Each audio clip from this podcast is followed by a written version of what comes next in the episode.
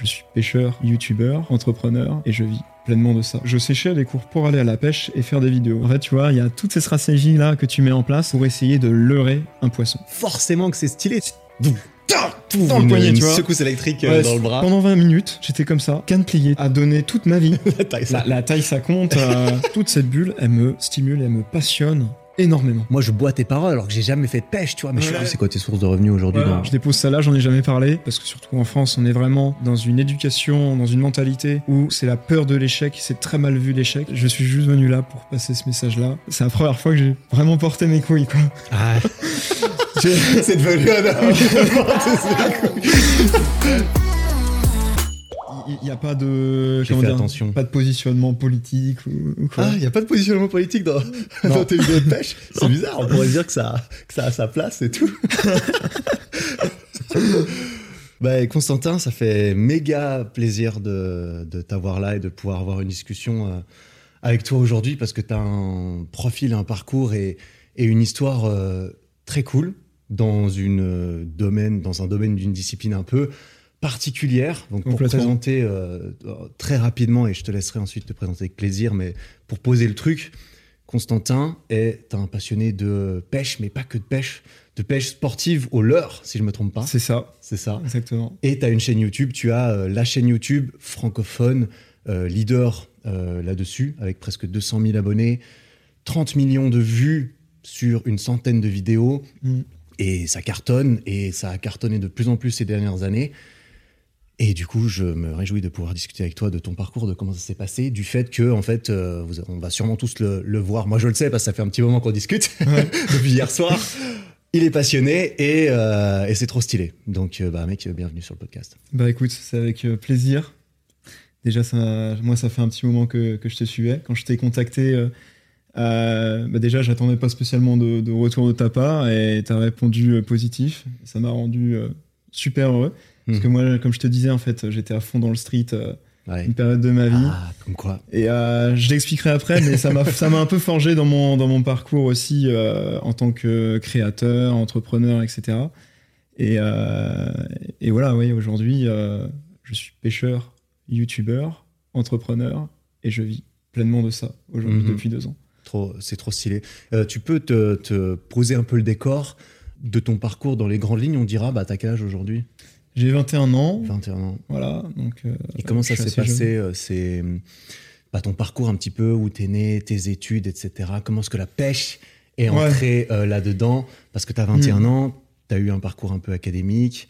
euh, et aujourd'hui, tu vis de ça. Il y a eu tout un, toute une progression. Ouais, tout s'est pas fait en fait euh, en un claquement de doigts. Mm. Euh, Il y a tout un processus qui s'est fait, que ce soit dans ma tête ou, ou même des opportunités dans ma vie. En fait, on évolue tout le temps. Et euh, du coup, bah, pour poser euh, les bases, euh, moi depuis tout petit, je suis très connecté à la nature. J'adore la nature, j'étais tout le temps dehors. T'as grandi où? J'ai donc moi je suis euh, de Rennes en Ille-et-Vilaine, Mm. en Bretagne. Ah, la Voilà, Bretagne. j'ai la chance, euh, j'ai la chance de, de vivre dans un cadre euh, en campagne en fait, tu vois, grand jardin, pas loin de la rivière. Euh, j'ai souvent été en bord de mer, je le suis encore souvent, donc euh, tout ça, ça a participé.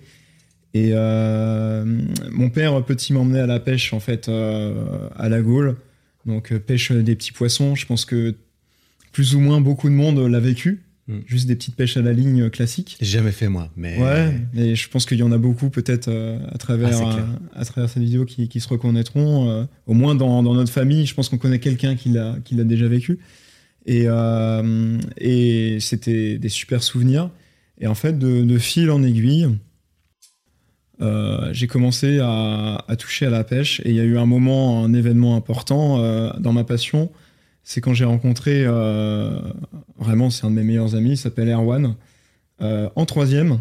Et lui, il était déjà à fond dans la pêche sportive au leurre, pratique que j'expliquerai plus en détail Ouais. tout à l'heure parce que ça peut paraître abstrait Ouais. pour, pour certains, pour beaucoup même, même si on est beaucoup de pêcheurs. Ouais. Euh, et, euh, et du coup, euh, bah, on était un binôme, quoi. On allait à la pêche ensemble, on progressait ensemble, et la passion, elle s'est nourrie, elle a grandi comme ça. ça c'était en dehors des cours du coup. Ouais, c'était le, le mercredi après-midi, le week-end, quoi. Hmm. Voilà. Et après ça, donc la passion a grandi. Mhm. Et moi, j'ai rencontré, j'ai rencontré un gars en pêchant en mer qui s'appelait, euh, qui s'appelle Tristan. Était jeune, hein, euh, il devait avoir 15 ans, moi je devais avoir euh, 16-17 ans. Ah ouais. Et, euh, et en fait, on pêchait, même pas au leurre, on pêchait en bord de mer avec des appâts naturels pour prendre des petits poissons de roche. Mhm. Euh, C'était très ludique, très sympa. Et, et un coup, on, s'est dit, mais on a des leurres dans nos boîtes, ça pourrait être super stylé d'aller pêcher le bar. Je pense que tout le monde connaît euh, le poisson, le bar. Euh, c'est un poisson assez mythique, euh, qui est aussi très bon à manger. Euh, et ce qu'on a fait, c'est que le lendemain matin, on est parti très tôt, on s'est levé très tôt pour aller pêcher le bar en bord de mer avec le peu de leurre qu'on avait. Et il se trouve que je fais 16 poissons, il en fait 11. C'était un moment magique pour nous. Ouais. Et, euh, et on s'est dit, mais euh, lui, il avait une, aussi une petite chaîne euh, de son côté. Il maîtrisait un petit peu le montage vidéo. Il avait une, une vieille GoPro et tout premier modèle. Ouais. Moi, j'avais une imitation de GoPro. Ouais. Ah, Tu t'avais vois. une fausse GoPro Ouais, je crois que c'était la AE Live Titan. Euh, T'étais obligé de mettre le boîtier plexiglas. T'entendais- T'entendais ta voix métallisée, tu vois. C'était la Wish, la GoPro Wish, un peu comme ça. Ah ouais, c'est ça. Com- complètement. On sait, c'est des action cam euh, pas chères ouais, hein, ouais, à c'est l'époque. le- les, les concurrents euh, moins chers que GoPro, quoi. Voilà, c'est ça. Et, euh, et du coup, bah, on y retourné après et on a fait une session filmée. Et on s'est dit, mais faut qu'on fasse une petite chaîne YouTube pour mettre nos souvenirs. Nos Hmm. souvenirs de pêche, en fait, ou les partager. Ok. Euh, voilà, c'est stylé. Et C'était euh, quand ça? ça, c'était en 2018. 2018. Voilà, donc, Et là, tu avais du coup. Complètement amateur, juste pour, euh, bah, juste pour le euh, ouais, kiff. 16 ans, 16-17 ans. Voilà, c'est ça. Et du coup, en fait, il a fallu trouver un nom de chaîne. Euh, et en fait, il se trouve que tous les bars qu'on a pris, on les a pris dans l'écume. Là où ça brassait. Ouais. Les zones d'écume, en fait, c'est la mer qui brasse, c'est un fer de de l'eau avec des bulles blanches très brassées. Ouais. Et, euh, et en fait, c'est de là qu'est né le nom de ma chaîne, Mm. Bar d'écume, en fait. Et c'est resté. Même si maintenant, aujourd'hui, la majorité de mon contenu est en eau douce. Euh, bon, de toute façon, on aura l'occasion d'en parler. Mhm. Et de fil en aiguille, euh, bah, on a fait quelques vidéos comme ça. euh, allez, il y en avait une qui sortait de temps en temps l'été. Il n'y avait pas de contenu régulier, pas de contenu qualitatif. Je saute une grosse étape. Une fois arrivé à cette période qu'on connaît tous, bah, le confinement. Mm. Donc il y a du temps hein, qui est passé. Là, on arrive en 2020, tu vois. Euh, bah, la chaîne avait à peu près 1000 abonnés. Et là, je décide, mais j'ai du temps pour moi. Qu'est-ce que je peux faire? Et là, je me suis dit, bah, je vais reprendre les vidéos, je vais faire des trucs sympas. Et euh, j'ai commencé à faire des vidéos. Euh, je me souviens, j'avais fait une vidéo tuto sur une conception de leurre en résine époxy. En fait, c'était une imitation d'insectes. Tu des poissons qui viennent manger des insectes en surface. Et j'avais fait une imitation de, de guêpe, en fait. Que t'as con- construit toi-même. Ouais, en, en bois, résine époxy, peint. Bien fait en plus. hein. Et euh, j'ai fait un tuto. Et j'ai eu une énorme, enfin j'ai eu beaucoup de retours, tu vois, à mon échelle. Il Ouais. y a des gens qui m'ont contacté par mail, qui voulaient passer des commandes. Ouais, c'est vrai. Et là, j'ai eu un, un premier déclic. Je me dis, mais ce que je fais, en fait, ça a un petit peu de valeur aux yeux des gens, ça les intéresse. J'ai commencé à avoir des retours. Et tout ça, bah, c'était un cercle vertueux. Dès que j'en faisais une nouvelle vidéo, j'avais encore plus de retours. Et je voyais la chaîne qui commençait à grimper. Contenu, encore une fois, euh, c'était beaucoup de cuts, c'était pas professionnel. Tu vois, j'étais même pas du tout à l'aise à la caméra encore. Et là, bah, sur les deux années qu'on suivit, en fait, euh, tout a basculé. Vraiment, tout a basculé. Euh, du coup, j'étais en études, en BTS, donc c'est Bac plus 2, Mhm. en gestion et maîtrise de l'eau. Donc c'est la gestion de l'eau par rapport à l'homme. En fait, plutôt les, dé- les débouchés par rapport à ça, c'est pour gérer par exemple une station d'épuration ou être hydrobiologiste. Et euh, première année, euh, première année, ça m'a plutôt bien intéressé. Et euh, deuxième année, beaucoup moins. C'était beaucoup, beaucoup trop théorique pour moi. Et il y a eu cette période là en France, confinement. ça s'est enchaîné, ça s'est enchaîné. Il n'y a pas eu énormément de cours. Et en fait, les peu de temps où il y avait des cours, moi, je les ai séchés. Mm. Chose que je ne conseille pas du tout. Chose que je ne conseille pas du tout. Mais je les ai séchés- séchés pourquoi? Bah Pour aller à la pêche. On est à la pêche, putain, sécher les cours pour aller à la pêche, c'était voilà. pas stylé ça. Et, euh, Et son sens des priorités était bien réglé. Ouais, hein. ouais, ouais, aux yeux des parents, Ouh, ça, j'en ah, ils- parlerai, mais euh, c'était. Ils ont peut-être pas tout cautionné euh, non, non, non, non. Et euh, du coup, du coup, ouais, mais j'ai séché beaucoup, tu vois. le peu de temps qu'on était en cours, je me souviens, à un moment donné, j'ai été convoqué. Euh, ils m'ont donné le petit papier. euh, là, Constantin, ça va plus. Ça va plus. Conseil de discipline, si tu ressèches une heure, là, ça fait deux mois, deux mois d'heures cumulées. Tu sèches les cours, euh, Ah ouais. ça, là, ça fait beaucoup trop, là. Tu allais jamais en fait, tu allais un jour par semaine. Enfin, Bah, j'allais, ouais, j'y allais. j'y T'allais allais- au cours où t'étais sûr que peut-être ils allaient contrôler. euh, Bah ouais, en fait, t'avais des, des contrôles en cours de formation, donc des épreuves continues qui montaient pour l'option. Ça, je les ai taffées. Ouais, bien sûr. Et, euh, et euh, je me suis bien débrouillé quand même. Donc ça allait. Et du coup, je, je séchais les cours pour aller à la pêche et faire des vidéos. Donc c'est-à-dire que j'avais quand même peu de temps pour tourner des vidéos et des monter. Et j'arrivais euh, à cette période-là à sortir, sortir trois vidéos, des fois quatre euh, par mois. Donc quand même un, un rythme euh, qui est assez élevé, même si les, les vidéos étaient pas très qualitatives. Ouais. Et, euh, et en fait, quand je suis au fond de la classe, euh, normalement pour monter le gros dossier de stage qui compte pour l'épreuve, Mm. je montais mes vidéos. Donc sur ton ordi La totale. Ouais, sur mon ordi. Mais c'était normal d'avoir son ordi Ouais, en cours Ok, tout à fait. On avait nos PC portables et Ah en ouais. fait, avait, euh, sur les derniers mois de cours, en fait, c'était plus de cours, c'était dossier de stage, dossier de stage, dossier de stage, parce que c'est hyper important pour l'obtention du diplôme euh, sur, sur, ce, sur cette formation. Et euh, en fait, j'ai eu la chance de, de vraiment euh, taffer mon dossier de stage quand j'étais en stage. En fait, j'avais presque fini en stage. Donc, euh, donc ça m'a donné un peu une longueur d'avance là-dessus. Et du coup, euh, pour euh, passer sur la suite rapidement, mes parents ont reçu reçu en doublon mes heures d'absence. Ça a plutôt bien chauffé. Du coup, bah, sur les deux mois qui ont suivi avant l'obtention du diplôme, je n'ai raté aucune heure. C'était normal. Il fallait quand même que j'ai mon BTS. Et un mois avant l'obtention, enfin du diplôme, avant le passage aux épreuves, un soir, on était en famille euh, à table. que, bah, Il y avait mes parents, ma petite sœur. Et là, euh, si je peux vraiment poser le terme, c'est la première fois que j'ai vraiment porté mes couilles. Quoi. Ah, J'ai- c'est devenu un là, j'ai dit, là, j'avais un, peu- un peu de, j'avais une grosse pression là. Il fallait que j'évacue. Et euh, ma- mes parents ont fait quand même des hautes études. Ma mère, elle a un bac plus 8, euh, elle est notaire. Mon père, est ingénieur informaticien. J'ai la chance d'avoir une famille, des parents très ouverts d'esprit. Et, euh, et là, à table, je dis, euh, après mon BTS, je ne vais pas continuer sur une, sur une licence. Je ne veux pas continuer mes études. Euh, je veux faire ce que, ce que je veux faire euh, YouTube, quoi. Je veux faire YouTuber, en gros, créateur de vidéos sur Internet. Qu'est-ce que ça voulait dire pour ma mère qui ne suivait pas du tout ce que je faisais? Mon fils va faire des vidéos de pêche. Voilà. Alors qu'on lui promettait des belles études pour Ouais, devenir non, ingénieur. non, mais ou- en gros, dans sa tête, j'imagine que c'était ça, euh, pour vraiment simplifier, hein, vulgariser Ouais, le truc. ouais. Bien sûr, hein, on simplifie. Mon père, il suivait un petit peu ce que je faisais.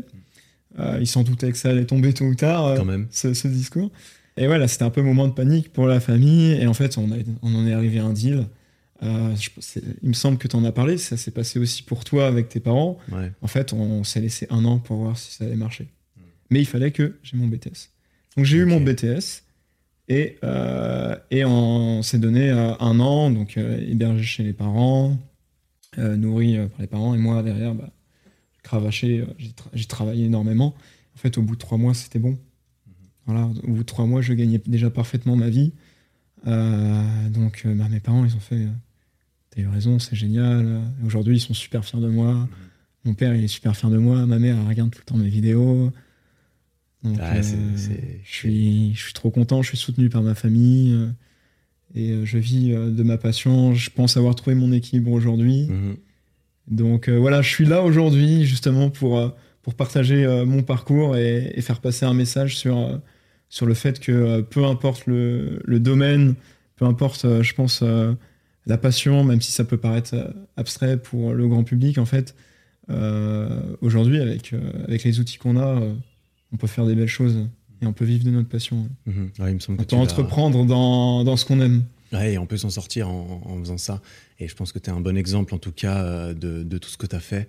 Euh, J'ai envie de revenir un peu sur, euh, bah, sur, tout ce, sur tout ce parcours, un petit peu, parce que tu as dit, ta première vidéo, tu l'as sortie en 2018, c'est ça? Ouais, tu vois, alors c'est- même pas moi qui l'ai monté, hein. D'accord. Je l'ai regardé, hein, j'ai été regardé, elle est toujours Ah ouais. là. Enfin, sauf, sauf Oui, si tu en avais une avant. J'ai été là. regardé, elle est toujours là, 2018. J'ai regardé. Et euh, pour euh, la- beaucoup de personnes qui écoutent euh, ce podcast et qui se disent, mais ça ressemble à quoi une, une vidéo de pêche? Euh, Comment c'est filmé? À quoi ça- Qu'est-ce qu'on voit? On voit un mec qui pêche, tu poses un trépied et on te voit pêcher. Comment À quoi, à quoi ressemblaient tes premières vidéos euh, Alors- avant que ça se peut-être professionnalise encore? Ouais, alors déjà, je vais peut-être parler de la discipline que je pratique. Ouais, ouais, bah, justement, parlons-en. pour, euh, pour, les, pour les gens peut-être qui, qui ne savent pas, déjà, la, la pêche sportive au leurre, savoir que ça touche énormément de monde en France. Tu vois, euh, la fédération de foot, c'est à peu près 2 millions ou un peu plus d'adhérents. D'accord. Et en fait, euh, dans la pêche, pour pêcher euh, en eau douce, tu es obligé d'avoir une carte de pêche à ta fédération. Chaque, t'as la fédération nationale et tu as des, des fédérations départementales qui sont attachées. Ça, c'est pour avoir le droit d'aller pêcher. Voilà, c'est ça. En fait, c'est une assoce. entre guillemets. C'est une assoce. Tu as, des contrôles pour voir si tu as ton permis de pêche. Ouais, d'accord. Et en fait, l'ar- l'argent que tu donnes en prenant ta carte de pêche, derrière, en fait, elle est investie par les fédérations, quand c'est bien géré, pour la, la protection des milieux, l'entretien des milieux. Et en fait, euh, c'est une, associa- c'est une association qui protège euh, les milieux aquatiques et qui les, qui les maintient. Mhm. Donc euh, derrière, il y a vraiment ça qui compte. Et du coup, pour en revenir à ça, la, la pêche, c'est la deuxième plus grosse fédération sportive après le foot. On est 1 600 000. Vous êtes juste derrière le foot, en fait. On est derrière le foot. T'as Et le attends, foot, là, je euh, prends les pêcheurs. Tu vois, je prends les pêcheurs en eau douce, mais il y a tous les pêcheurs en mer. Eux, on a, on peut pas trop les catégoriser, mais je pense qu'il y a à peu près un million de personnes. Du coup, tu vois, par rapport aux Français, Donc tu vois, les, statistiques, tu prends une classe d'école sur 30 élèves, tu retrouves forcément un ou deux élèves qui pêchent ou un qui est vraiment passionné de pêche. Parce qu'en en fait, s'ils pêchent, ils sont obligés d'avoir cette carte, entre guillemets, d'être adhérents. ou Ouais, quoi. en eau douce, ouais. T'as pas le droit, genre. euh, Sauf si tu pêches dans le privé. D'accord. Ouais, mais il y en a, y en a pas énormément. A La pas- plupart pêchent dans, du domaine public. Ouais, dans le domaine public. Et là, tu es obligé d'avoir ta carte. Et donc, tu as un genre de formation. Comment tu l'obtiens, cette carte Il Non, faut- tu, tu, vas, tu vas sur tu le la site. juste? Tu vas sur le site de ta fédération. Tu as un tarif suivant ton âge. Ok. Et euh, donc, tu as, une, une carte qui te permet de pêcher juste dans, ton département. Et tu as une autre carte un peu plus chère qui te permet de pêcher dans tous les départements. Ah, ok. Donc, en fait, la, la carte, tu l'as choisie, tu la payes? Voilà, c'est ça. Et c'est à l'année. C'est à l'année. Voilà. Donc, en fait, tu peux obtenir cette carte sans avoir jamais pêché. Voilà, c'est Sans ça. que personne saura que tu vas bien ou pas bien pêcher, en C'est fait. accessible pour tout le monde. D'accord. T'as pas besoin d'avoir une formation qui va venir euh, Vérifier dire si tu, tu, euh, tu, tu peux ou tu ne peux pas. Après, bien sûr, il y a plein de choses à respecter. etc. J'imagine bien, justement. Ouais, c'est ça que. Mais, qui est intéressant. euh, mais du coup, voilà, pour poser les bases, il y a beaucoup de pêcheurs, il y a beaucoup de, de monde dans le, dans le monde de la pêche. Ouais. Et aujourd'hui, c'est une pratique qui s'est énormément modernisée euh, de par le- bah, la, la technologie, le matériel, de par les réseaux sociaux et de par en fait cette pratique qui est la pêche no-kill. On pêche, on relâche. C'est Alors, ça, je- la je- pêche no kill, donc Ouais, euh, la- sans, sans le- tuer, quoi. Voilà, c'est ça. Alors, du coup, j'explique peut-être ma, ma discipline, en quoi ça Ouais, consiste. je vais essayer de, T'arrives à vulgariser un peu. je vais essayer de la vulgariser. Ouais. ça, ça peut être assez, euh, assez compliqué, ça peut paraître abstrait pour les gens. Parce qu'en fait, tu vois, moi, moi quand j'imagine pêche, et là je me mets, j'essaie de me mettre à la place de tout le monde et à la place de moi-même, qui suis aussi un, un gros, un gros ignorant, euh, Ouais. débutant. J'ai un cousin qui pêchait, tu vois, mais bon, ben, je suis allé une fois, j'ai été, non, j'ai été pêcher une ou deux fois dans ma vie avec mon cousin il y a très longtemps. J'ai genre 12 ans, j'ai trouvé ça, j'avais trouvé ça stylé.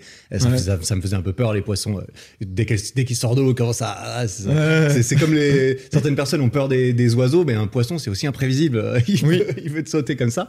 Mais pour moi, la pêche c'était un peu euh, à l'image que j'ai de la pêche, c'est ok, t'es- t'as quand même un certain âge, t'es plutôt Ouais. un mec, t'as un, un petit un, un petit euh, bob, t'as Ouais. un bob, t'as quand même un, t'as un petit bidou, tu vois. T'as un, bon, T'as un petit bidou, t'as une petite- chaise de camping, La, euh, la petite chaise de camping, la petite bière à côté. la petite bière à côté, t'as une petite canne, tu lances la canne, Ouais. et ensuite tu la poses sur un caillou, et ensuite tu discutes avec ton pote du match de foot euh, de la veille. ça, c'est c'est ma vision de la pêche. Et bah ça, tu vois, euh, typiquement, on est dans le cliché Ah bah. du pêcheur de l'ancienne génération. D'accord, ouais. En fait, euh, les, gens, euh, les gens ont beaucoup cette image-là en tête et c'est en train de basculer parce que, comme je te disais, c'est modernisé. Du coup, je vais expliquer euh, ma pratique. Euh, donc, c'est une pêche qui est dynamique, c'est-à-dire que on ne va pas attendre que le poisson vienne à nous, c'est nous qui venons au poisson. Donc, je m'explique. De par le matériel qu'on a, donc on a une canne, un moulinet, avec dessus de la tresse. Et en fait, en lançant, ça nous permet de lancer à des longues distances. Et en fait, on va lancer loin, ramener, lancer loin, ramener. Et on va faire évoluer ce qui s'appelle un leurre dans l'eau. Ce leurre, euh, tu as différents types de leurres. euh, tu as des leurres durs, des C'est un leurres faux poisson, quoi. Et en fait, voilà, le but, c'est d'imiter une proie, un faux poisson. Tu peux lui, euh, lui mettre euh, différents types de nage, différentes vibrations. Tu as des leurres qui sont en surface, tu as des leurres qui plongent, tu as des leurres qui font du bruit, tu as tout plein de trucs, tu as différentes couleurs. Et ces leurres-là, en fait, ils vont venir déclencher un réflexe de prédation euh, chez les poissons qu'on va venir chercher. Donc, nous, ce qui nous intéresse, c'est les poissons prédateurs, les poissons qui viennent chasser Hmm. d'autres petits poissons dans, la- dans leur chaîne alimentaire. Euh, donc, typiquement, euh, le poisson le plus reconnu, le brochet, par Mhm. exemple, qui est un super poisson. Et euh, du coup, là où c'est hyper intéressant dans notre pratique, c'est qu'on arrive au bord de l'eau, on ouvre notre boîte et on a différents leurres. On a des leurres d'une certaine couleur, on a des leurres qui sont plus ou moins plombés pour descendre dans la couche d'eau. Et on, a, on est face au milieu, on observe notre environnement. Si par exemple l'eau elle est super teintée, bah, on sait que par exemple le brochet c'est un prédateur qui chasse beaucoup à vue, et bah, il va falloir mettre euh, un leurre qui va trancher dans, l'eau qui est trouble. Donc peut-être mettre un coloris pétant orange. A contrario, si l'eau est super claire, bah là, il va falloir avoir une approche peut-être plus naturelle, mais mettre un leurre d'un coloris naturel qui va s'approcher peut-être le plus possible euh, des proies qu'il va chasser. Euh, du coup, en fait, ça c'est pour simplifier la chose, mais tu arrives au bord de l'eau et en fait, tu es dans ta bulle, tu mets tes stratégies en fonction du poisson que tu veux chercher tu vas cibler différentes zones. Tu sais que le brochet, par exemple, aime bien les herbiers, il aime bien se mettre dans les nénuphars. Tu vas faire en sorte de pouvoir pêcher dans les nénuphars. Si tu vois qu'il y a beaucoup de grenouilles en surface dans les, dans les nénuphars, tu vas peut-être pêcher avec un leurre imitation grenouille. Hmm. En fait, tu vois, il y a toutes ces stratégies-là que tu mets en place pour essayer de leurrer un poisson. Donc, qu'est-ce qui se passe quand tu... C'est human versus euh, fish qui a le plus gros cerveau qui va réussir à berner l'autre. Voilà, c'est ça. Donc, en fait, c'est une pratique qui est quand même difficile parce que euh, la, pêche comme ça du carnassier, c'est pas, pas non plus euh, évident. Mais alors, quand tu, quand tu pêches, en fait, je pense déjà ton premier poisson, tu as un clic dans ta tête, tu fais. C'était une satisfaction, une gratification énorme parce que bah, tu as réussi à, à, duper le, à duper le poisson. Donc, donc ce qui se passe, c'est que bah, du coup, le poisson, le brochet par exemple, va venir attaquer ton leurre. Si c'est en surface, c'est une pêche pleine d'adrénaline parce qu'il peut venir sortir d'un coup, attaquer ton leurre. C'est. Ça te... Un rush d'adrénaline de fou, ouais, de, fou quoi. En fait, tu te mets à la place de ton leurre et, c'est toi qui te fais chasser. Tu vois? Tu vois ce que je veux dire? c'est ça. Genre, ça paraît un peu fou dans ta tête. Tu, tu lances, tu... je vais me faire dégommer, tu vois. et, et, du coup, des fois, voilà, des attaques très impressionnantes. T'as la touche, le combat sur la canne. Si c'est des gros poissons, ça peut être vraiment sportif. J'en parlerai parce qu'il n'y a pas que le brochet. Tu as des poissons plus impressionnants dans nos rivières qui peuvent faire 100 kilos, tu vois. Ah, putain, 100 kilos. Bah ouais, je pense aux silures notamment. Du coup, tu as plein d'espèces, je pourrais en parler. Et voilà, du coup, tu ramènes le, poisson, tu le mets euh, dans l'épuisette, et là, tu admires ton poisson. Tu as, ton poisson, franchement, tu, l'admires. C'est un être qui est super. Moi, personnellement, ça, me, passionne. Euh, les couleurs, le comportement.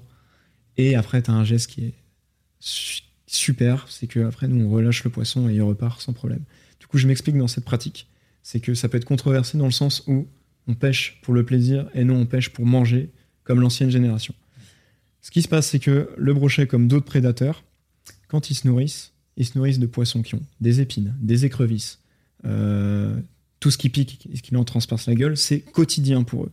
La nature est bien faite. S'ils avaient des terminaisons nerveuses, s'ils ressentaient la douleur au niveau de la mâchoire et de la gueule, ils pourraient jamais se nourrir. Donc en fait, quand tu viens pêcher un poisson qui va te piquer, euh, l'avantage du leurre, c'est que du coup, on est en contact direct avec le poisson, souvent il est piqué juste au bord, au bord de la gueule. Tu ramènes ton poisson, il est pris dans le cartilage, hop, tu le décroches un coup sec avec la pince. Des fois, ça se voit même pas. Tu as un léger trou, c'est cicatrisé au bout d'une semaine. Et, euh, et, après, le but, c'est d'adopter les bons gestes. C'est le poisson, bah, tu sais qu'il a un mucus protecteur qui le protège des bactéries. Tu vas éviter de le manipuler à sec. Tu vas mouiller tes mains, bien le manipuler. Euh, tu vas éviter de le sortir trop longtemps de l'eau pour prendre la photo. Il y a ce truc des réseaux sociaux bah, où montrer son beau poisson, c'est hyper populaire. Il y avait un peu ces photos euh, horizontales, il y a ces photos verticales qu'on voit un peu tous, mais ça c'est plutôt les poissons morts, j'ai l'impression du coup. Quand tu les tiens par la queue et qu'ils tombent en l'eau et que tu prends ta photo comme non, ça. Ouais, là, non, non, c'est vraiment le. Tu présentes ton, ton poisson comme ça. Euh, à l'horizontale, parce que c'est la posture qu'il a dans, dans l'eau. Il faut faire attention. Et il euh, faut le manipuler avec précaution. Et as, tu, hop, tu le sors, tu le présentes, tu fais la photo de ton beau poisson, tu le relâches. Euh, si, si c'est un petit peu dur pour lui, tu as des techniques pour l'oxygéner. Tu vas lui faire des, des, mouvements comme ça naturels. Il va venir onduler dans l'eau et ça va l'eau va bien passer, circuler dans ses bronchies et il va se réoxygéner. Là, c'est si s'il a trop traîné entre guillemets dehors, euh, mais si tu fais attention, aucun problème. Parce qu'un poisson, enfin moi j'aurais l'impression, j'ai quand même l'impression que tu prends le poisson, tu le sors de l'eau, bah, c'est un peu comme si euh, toi, tu prends ma tête, tu la fous sous l'eau, en fait, en Ouais. quelque sorte. Il peut plus respirer, quoi, j'ai envie de dire. Ouais, non, je suis d'accord, c'est contre-intuitif euh, là-dessus. euh, Donc, il y, pas- il y a quand même une certaine limite Ouais. dans le sens. Alors, il y, a une- euh, il y a une règle, euh, je sais plus si c'est 5 minutes ou 3 minutes maximum, pas sortir le poisson autant. Ah oui, En ils fait, ont, ils des bonnes, euh, Ouais, ça une va. bonne capacité d'apnée, les poissons. En fait, les, les, poissons, c'est des animaux qui sont quand même très solides. Ouais. Certaines espèces sont très Ah, très ils ont solides. perduré des, des, millions d'années, quoi. Ça veut pas, ça veut pas dire qu'il faut pas faire attention à l'animal. Ouais. En fait, à partir du moment où si tu le sors de l'eau, que c'est pas le cagnard dehors qui fait pas 35 degrés, euh, qu'il n'y ait pas trop de vent, parce que le vent ça assèche. Ça les assèche. ouais. Euh, voilà, en fait, tu as tout ça à prendre en compte. S'il fait vraiment trop chaud, tu le, tu le décroches dans la puisette, allez, tu fais une, tu fais une photo où tu as un petit peu sa tête au-dessus de l'eau, tu vois, Mhm. puis tu le relâches. Ok. Voilà. Donc voilà, le but, Concrètement, c'est ça. Tu as- concrètement, c'est ça. C'est, je suis dans, dans ma bulle, j'ai même mes stratégies, euh, suivant l'environnement et suivant l'espèce que je veux cibler. Des fois, c'est très très dur. Hein. Euh, bah là, je suis venu pêcher euh, sur, sur les lacs alpins, là, près de chez toi. Le lac Des lacs Léman. qui sont, le lac Léman notamment, des lacs qui sont magnifiques, qui sont réputés pour avoir des brochets gigantesques. Mhm. Très réputé les brochets dans ce lac. Voilà. Et ils sont, par contre, très difficiles. Ouais. Très difficiles. C'est des gros poissons qui ont de l'expérience, qui sont là depuis longtemps, depuis des dizaines d'années. Tu vois, tu as aussi ce truc-là Ça vit combien de temps un poisson? Et voilà. Ça dépend des espèces. Mais... T'as, t'as- t'as ce truc-là de te dire, là, t'as pêché par exemple un brochet qui fait euh, 1m10 en rivière. Ouais. Purée. Par exemple, il est né juste avant moi, quoi. Ah ouais? Tu Donc te dis, un le- gros brochet, c'est. Voilà. Ça un- fait 20 ans qu'il. ça, ça peut, ouais. Ça peut, ça peut. Et du coup, t'as un respect pour l'animal. C'est, tu tiens entre, un- entre tes mains un animal qui est né avant toi. Je peux te dire que tu fais très attention aux poissons. Tu le vous vois, quoi. Ouais, c'est. tu, tu, tu le montres, t'as de l'émotion. Et tu, Ouais. tu le relâches, c'est le roi de la rivière, quoi. Surtout que tu le vois, euh, enfin j'imagine que c'est comme les, les humains, les poissons, ils ont vécu 20 ans. Ils... C'est pas une vie euh, particulièrement facile, j'imagine. non, si tu te dis le tu poisson. chasses ou t'es chassé, je voilà, suppose qu'il y en a qui ont, des, là-dessous. qui ont- qui ont des traces de vie, quoi. Voilà, c'est ça, exactement, tout à fait. C'est des poissons qui, qui, qui sont marqués par la vie, ils ont une histoire. Le, le poisson, c'est-à-dire, ça fait, ça fait 15 ans qu'il est dans la rivière, il en a vu passer du pêcheur, il en a vu passer euh, des oiseaux d'eau qui l'ont chassé, Mm. d'autres prédateurs. Et en fait, il, il est passé, entre guillemets, entre les mailles du filet, Ouais, c'est ça. entre les mailles du filet de la vie. Exactement, ouais. Et, euh, et il est encore là, et toi, tu, tu pêches du coup un poisson d'exception qui a du vécu, il est marqué par la vie, il est, il est gros, il est beau. euh. Et ça doit être particulièrement satisfaisant parce que justement, ces gros poissons, bah, les poissons, soit, voilà, soit ils mangent euh, les, les- les algues et tout ça, ça vous Ça, voilà. votre, Alors, euh, du coup, dans, dans les rivières, dans les milieux aquatiques, il faut, c'est comme, euh, c'est comme partout, tu as toute une chaîne a- alimentaire. T'as des, en fait, tu as le, t'as le, t'as le plancton. En fait, tu as le, t'as le phytoplancton. Donc, tu as les, tout ce qui va être en gros euh, Les les, microalgues. les microalgues euh, qui sont d'origine euh, bah, algues, quoi. Et en fait, à partir de là, tu as toute une chaîne alimentaire qui, qui se crée. Quoi. Après, tu as les petits poissons qui mangent ça. Après, ils se font manger par les plus gros poissons, etc. Et en fait, après, tu as le big boss de la T'as rivière. une énorme, euh, Tu as le poisson qui est en haut de la chaîne alimentaire. t'as Et une en fait, énorme nous, pyramide de chaîne alimentaire. voilà, c'est ça. Et, euh, et du coup, euh, tout ça, tout ça influe en fait. C'est si la rivière est bien oxygénée, tu auras plus de phytoplancton, zooplancton. Mm. Du coup, tu auras plus de poissons, donc tu auras des poissons en meilleure santé, etc. Et c'est hyper intéressant quand tu mets le, le nez là-dedans. Mhm. Parce que avant, euh, avant de pêcher, en fait, tu essaies de connaître le poisson, son comportement, le fonctionnement de son organisme. Parce que les poissons, suivant la température, ils se mettent pas en activité, en alimentation au même moment. Euh, c'est des animaux à sang froid. C'est pas comme nous. Nous, tu vois, notre corps, il est régulé, je crois, à 37 degrés, Ouais, un ça. truc comme ça. Euh, les poissons, en fait, bah, plus il fait chaud, plus l'organisme va vite. Ouais, Tu vois? Donc, c'est-à-dire que s'il fait. euh, après, il y a des températures où il est bien. Tu vois, nous, si on a trop froid, on est, on est léthargique. Si on a trop chaud, on n'en peut plus, on est léthargique. Pour un poisson, c'est pareil. Le brochet, par exemple, en dessous de, de 7 degrés, je crois, c'est un truc comme ça. Et ben, il est feignant, Il très feignant. froid. C'est-à-dire, il faudra lui passer un joli leurre, tu vois, un leurre bien gros, au-dessus du pif, parce que sinon, il va jamais se déplacer. Alors, il- Mais à contrario, tu vois, s'il est dans, sa, dans la- une température qui, qui lui convient, son organisme va être vraiment actif, c'est-à-dire que boum, il va se nourrir, il va digérer super vite et il va retourner se nourrir très vite. Tu vois, c'est pas comme en hiver où il va manger une grosse proie pendant une semaine, tu peux y aller, tu peux le chercher le poisson, il va pas se renourrir. il a plus faim. Il a Ah oui, plus parce faim. qu'il faut qu'il ait faim aussi. Voilà, donc il y a euh, ce truc-là, c'est Les poissons, ils s'alimentent pas tout le temps. Donc en fait, c'est un peu euh, la pêche. Euh, tu essaies de mettre toutes les chances de ton côté, mais tu as toujours une part de chance. Et c'est cette part de chance qui fait que tu sais jamais trop sur quoi tu vas tomber. Tu peux tomber sur le poisson de ta vie à tout moment. C'est un peu cet effet dans la tête, l'auto. Ouais, c'est le casino en fait. C'est la machine. C'est le casino. Tu, tu, tires la manette, voilà. quand tu lances Sauf que là, c'est là, tu, tu, tires la manette, tu lances la canne, t'attends que ça fasse clic, clic, clic, clic. Là, c'est le clic, clic, clic de ton moulinet. Et à tout moment, boum Et à tout moment, 777, voilà, tu peux te battre contre. C'est ça, ça devient. la euh, touche. Ça, ça, ah c'est des moments, ça peut être des longs moments de bon. Bon, alors vous, vous arrêtez pas de lancer des trucs, donc c'est moins coup, du coup, euh, du coup, voilà, on est tout le temps. T'as différents types de pêche. Donc euh, la pêche que la plupart des gens pratiquent, c'est la pêche du bord. Donc, euh, tu as ton sac à dos, tes boîtes de leurre, ta mm. pince, ton mètre pour mesurer les poissons. Ah bah, important. Et, euh, et, tu te déplaces au bord de l'eau, et puis tu prospectes les bordures, les zones d'herbier, tu essaies de lancer loin. Tu testes tes trucs, quoi. Tu testes tout le temps des expériences au bord de l'eau. Et euh, c'est cette pêche-là que, que, la plupart des gens pratiquent. Et après, tu as des pêches qui, qui, se démocratisent de plus en plus. Pêche avec embarcation. Mm. Notamment, moi, une pêche que j'adore, c'est la pêche en flotte tube tu as pu voir notamment sur une de mes vidéos. flotte tube. Est-ce que tu arrives à, ouais, j'ai vu. Arrives à, à décrire ça physiquement Pour schématiser euh, l'embarcation, il faut voir ça comme euh, un semi-rigide ou un zodiaque coupé en deux. Tu vois, version petit, tu vois, euh, ça fait, ça fait les deux tiers de ton canapé en longueur, celui que j'ai. Après, tu des plus petits gabarits. Et du coup, c'est une plateforme gonflable avec des boudins sur, le côté. Tu as de la place derrière pour mettre du matériel. Toi, tu es sur une assise, tu es bien installé. Et en fait, tu as une combi, euh, une combi étanche, ça s'appelle des waders, qui peuvent être en PVC ou en néoprène. Et en fait, ça te monte comme une salopette, tu vois, jusque là, et tu peux aller dans l'eau.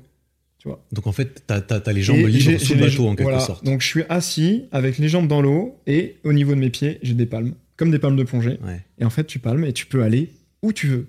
Tu peux aller sur la berge d'en face inaccessible sauvage qui te fait rêver depuis toujours. Parce que tu flottes euh, de toute façon. Ouais, tu flottes, tu déplaces. Et puis même, tu peux mettre batterie lithium avec moteur aussi. Ah, ouais, ah tu peux déplacer plusieurs kilomètres. Donc voilà, c'est des moyens maintenant qui te permettent de faire. Euh, moi, j'ai eu, quand j'ai eu ça, euh, j'ai eu le même sentiment quand j'ai eu ma voiture pour la première fois, que j'ai eu mon mm. permis. Ce sentiment de liberté immense. Peut-être que certains d'entre vous l'ont vécu.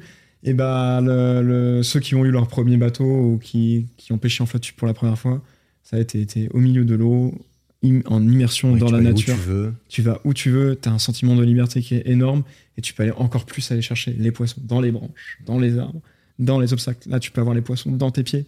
Et il y a cette immersion-là, euh, elle est encore plus importante. Et après, bah, tu as les niveaux au-dessus. Euh, souvent, c'est des gens qui, sont, qui ont plus d'argent, qui sont plus expérimentés, qui pêchent avec des bateaux, des bass boats, des bateaux euh, plutôt plats. Des vrais bateaux, entre Des bateaux qui vont vite avec du matos. Et euh, voilà, ça s'est énormément modernisé. Aujourd'hui, pêcher au leurre, c'est stylé.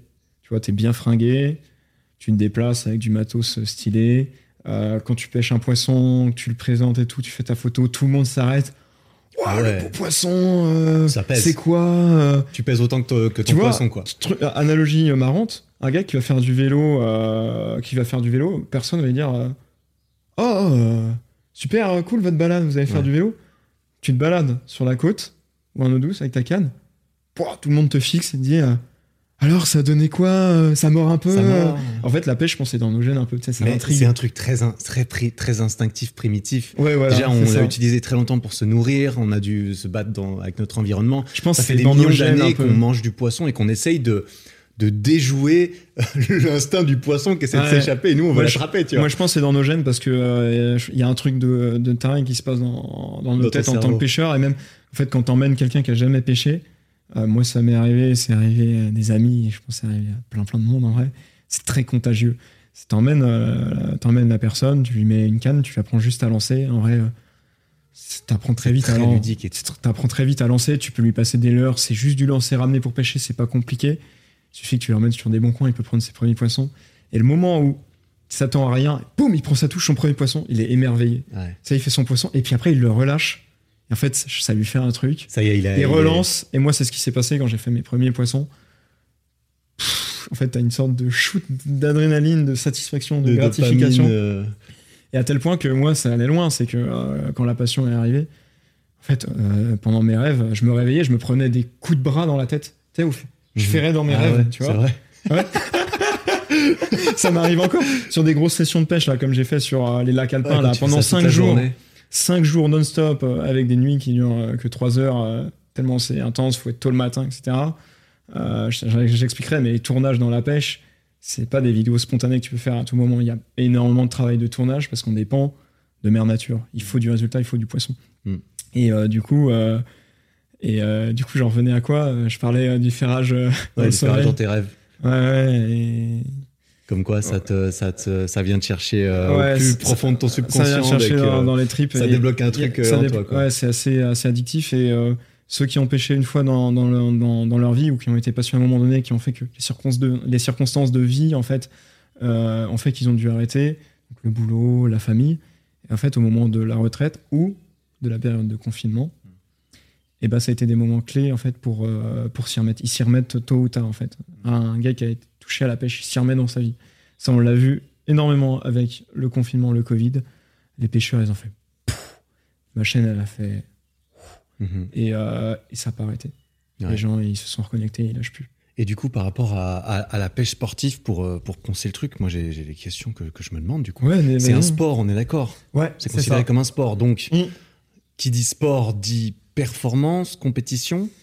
Comment est-ce que la performance est jugée? Est-ce qu'il y a des compétitions? Il faut le voir aussi, surtout, euh, comme c'est un sport individuel, quand même, qui est très individuel.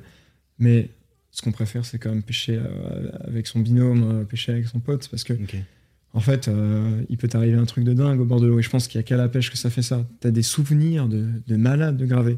Par exemple, tu es sur l'eau, tu, prends un silure, donc un silure qui peut par exemple faire 2 mètres. Pendant une heure et demie, tu vas le combattre, tu peux te faire traîner sur ah plusieurs kilomètres, tu vois. Tu as tout donné et tu arrives et tu le sors. Et là, tu es avec ton pote, tu fais ta photo. Tu as des souvenirs, mais pour toute ta vie, quoi toute ta vie. Ton premier poisson, enfin mon premier poisson, je m'en souviens encore, ça commence à dater, tu vois. Euh, ça date d'il y a 8-9 ans. Euh, et il euh, y, a, y, a, y, a, ce truc-là qui, qui, est fou. Et par, pour rebondir et répondre à ta question par rapport aux compétitions, c'est un sport qui est quand même mal fédéré, je trouve, parce qu'il est très individuel, tu vois, par rapport à la chasse. Si on peut faire une analogie à la chasse, c'est encore mieux si on pêche avec un binôme ou avec des potes. Et euh, en France, il y a quand même des compétitions organisées par la Fédération de pêche. Euh, c'est bonne ambiance, euh, c'est le un domaine privatisé ou un grand lac public qui est réservé pour un événement. Ça s'appelle par exemple des Open Float Tubes. Tu as des lots avec des marques qui participent, tu peux gagner du matériel. Parce qu'aujourd'hui, c'est ça. Aujourd'hui, je vais parler de l'écosystème, mais du coup, il y a beaucoup de monde dans la pêche, mais derrière, il y a aussi des entreprises qui pèsent. Il y a des marques, des distributeurs. Et c'est un écosystème qu'on retrouve en fait bah, partout, en fait, dans toutes les niches, comme ta niche, le, street workout, euh, la muscu. Euh, mhm. euh, et, les compétitions sont énormément démocratisées, par exemple, en, Amérique. En Amérique, le sport numéro un en Amérique, c'est la pêche sportive. C'est-à-dire que tu as des compétitions en basse-boat c'est des trucs de malade, c'est des foules gigantesques et des stades énormes. C'est des, viennent, diffusions, voir ça en fait. C'est des diffusions en live avec caméraman sur chaque bateau. C'est des millions de téléspectateurs. Et quand ils gagnent la compétition, bah, la compétition, ça va être sur euh, le poisson le, le, plus lourd, ça, euh, hein. sur la quantité. Euh, et, en fait, c'est des millions de dollars qu'ils gagnent. Tu vois, tu te rends compte du, du truc.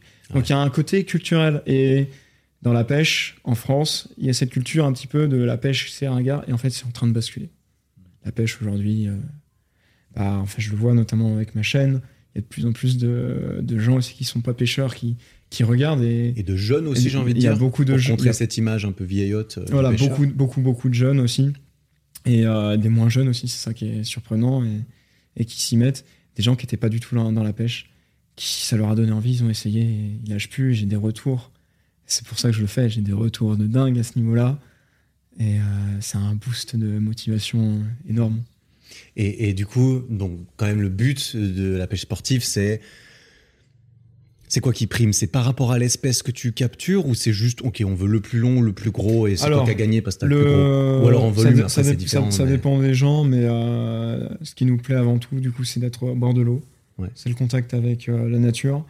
Euh, si, tu fais, euh, si tu fais une bredouille, ou dans le. Ça veut dire que tu pêches rien? Ouais, bredouille, c'est. Voilà. Et tu as le dialecte des pêcheurs, c'est capot. Tu vois, capot. Ok. Il s'est rien passé, t'as pas de poisson. Ça, en fait, tu t'en manges. Hein. tu t'en manges des bredouilles. Hein. C'est, des fois, tu sors des heures et des heures, tu, tu fais rien parce que c'est compliqué, les conditions sont difficiles. Comme mon expérience sur le Léman, tu vois, des fois, on est 18 heures sur l'eau pendant 6 heures. Tu as 6 heures de creux sans touche, mais tu sais que ça peut être le poisson de ta vie. Ouais. Voilà, c'est un petit peu euh, une condition euh, exceptionnelle. Mais euh, en fait, tu sais pourquoi tu pêches parce que tu sais qu'à tout moment, même si c'est dur, il peut, il peut se passer quelque chose. Les poissons peuvent se mettre en activité, tu peux avoir euh, du résultat. Et du coup, la pêche, tu es connecté à la nature, tu es dans ta bulle, tu oublies tous tes problèmes. C'est ça que les gens aiment. Ils oublient vraiment tous leurs problèmes au bord de l'eau. Et c'est comme le- la muscu. La Mhm. muscu, tu es dans ta bulle. C'est ça. Moi, j'étais à fond dans le street. Je sais ce que ça fait. Tu es à fond dans ta bulle, ta musique. Il n'y a plus personne autour de toi. La pêche, c'est exactement, je te jure, pour l'avoir vécu, c'est exactement le même sentiment. Et après ça, bien sûr, tu as un petit peu cette course à battre ton record.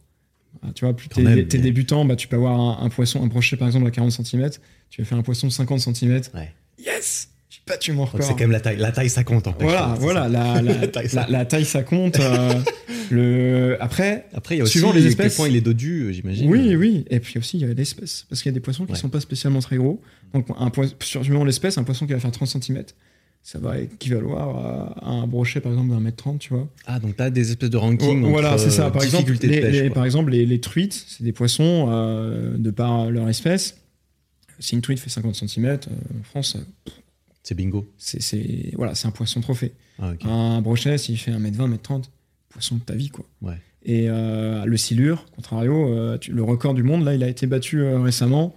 Euh, il devait faire. euh, il faisait 1m80, 2m85, poisson de pratiquement 3 mètres. 2m85. Voilà, tu, tu vois, bah, la, la tête, bah, la tête, elle est. On dirait un monstre préhistorique, le truc, le silure. Voilà, c'est ça. 3 mètres et il, fait- il fait quoi eu Bah, je savais plus, je savais 100 kilos, plusieurs, 100 centaines, ki- plusieurs centaines de kilos. Ah, Tu et- ne sors pas tout seul de l'eau pour, Non, faire- pour la photo. non, non, putain. et, et du coup, en fait, ce qu'il faut savoir, c'est C'est que le, le poisson peut être euh, impressionnant, mais ce que tu combats, entre guillemets, c'est pas le poids du poisson. Le poisson dans l'eau, il n'a aucun poids. Ouais. Tu comprends? Il est en, Il suspension. Il est vite. Ce que tu combats, c'est vraiment la puissance du poisson. C'est-à-dire que c'est un corps à C'est corps. nageoire. euh, C'est la, la puissance du poisson. Tu as des poissons qui sont ultra puissants. hein, euh, et les poissons, tu les sors pas. hein. Ouais. C'est c'est un peu un, un challenge. Et la pêche m'a apporté ça, et vraiment une leçon de vie, c'est que la persévérance, elle finira toujours par payer. Et ça, du coup, c'est des valeurs qui, que m'a donné la pêche et que j'ai pu euh, euh, transposer du coup dans mon activité professionnelle aujourd'hui, dans mon quotidien, dans, dans tout en fait. C'est euh, dans le, le sport m'a apporté énormément ça. J'étais à fond dans, dans le street. Je suivais énormément ce que tu, ce que tu faisais euh, et ce que tu fais encore aujourd'hui. Euh, J'apprécie beaucoup et, euh, et voilà, il y a des valeurs, euh, il y a des valeurs qui, Ah, c'est qui, qui se- c'est- qui se ressemblent. c'est le sport, j'ai envie de dire. hein. Ouais, c'est ça. On pourrait se dire, ouais, la pêche, la muscu, c'est quand même pas la même chose. Bon, il y a quand même des, des valeurs qui se rejoignent, Ah, mine de rien, il y a des valeurs qui se Le rejoignent. travail euh, récompensé quand même d'une certaine façon. Exactement. Ouais. Tu persévères, tu travailles et tu as une gratification euh, derrière en fait. Et comment est-ce que, tu- comment est-ce que tu. euh, j'ai envie de dire, parce que tu vois, pour faire un parallèle avec euh, le street ou la muscu, le street ou la muscu, c'est très évident. Tu vois, la muscu, bah, si tu mets plus de poids sur la barre, c'est que tu as progressé, tu deviens plus Ouais. expérimenté, tu connais évidemment mieux les techniques de positionnement des tout. Le street, c'est pareil, tu, tu passes des pompes, pompes à une main, tu fais des planches, des frontes, euh, des, tu tiens sur les mains, tout ça. Au niveau du poisson, comment est-ce que. euh, euh, du poisson, pardon, au niveau de la pêche, comment est-ce que tu.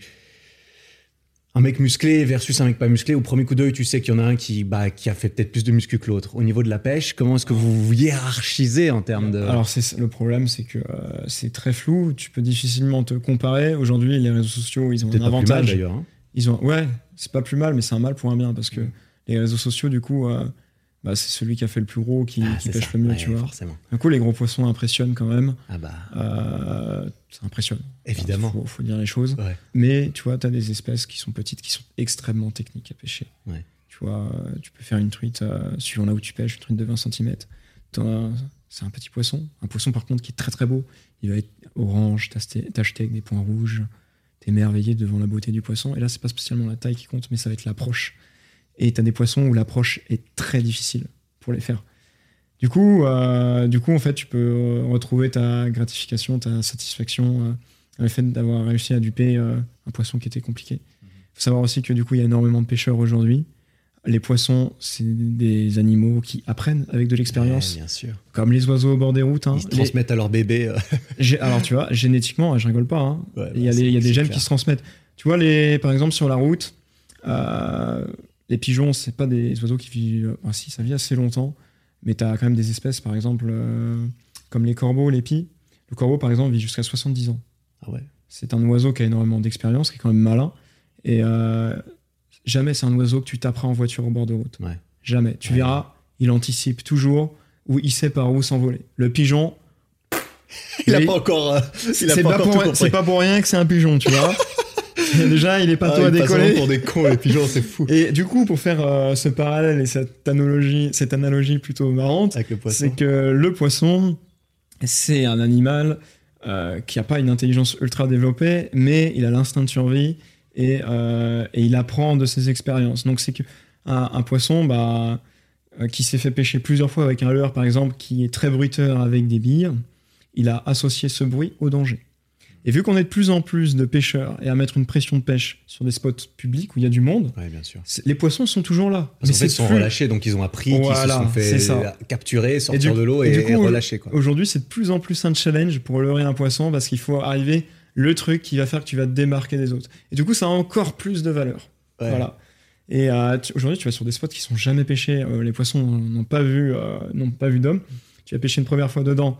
Tu vas faire la session de ta vie. Ouais. Tu vas pêcher une deuxième fois dedans. Ça va être incroyable. Une troisième fois, ça va être bien. Plus tu vas aller, après, ça va être Bah, tu repêches les mêmes, en fait, quelque part. Suivant la taille même de, de pas les l'endroit, mêmes. j'ai envie de dire. t'as pas les mêmes. En fait, je sais pas comment ça se passe. Ils, mais ils se, ils se une sorte de entre eux, ils se communication. disent Eh, fais gaffe si jamais. T'as une communication, mais y a des trucs tout ça, c'est pas poussé, hein, c'est au niveau hormonal dans l'eau, tu Ouais, vois. ouais. Tout ça, c'est au niveau hormonal. Et en fait, euh, du coup, c'est des bruits ou, ou des événements qui sont associés au danger. Et euh, dès que ces poissons qui ont de l'expérience, quand ils se reproduisent, ça passe dans les gènes. C'est-à-dire que des nouvelles générations de poissons, c'est-à-dire qu'ils se sont fait pêcher avec le bruit du moteur électrique dans l'eau.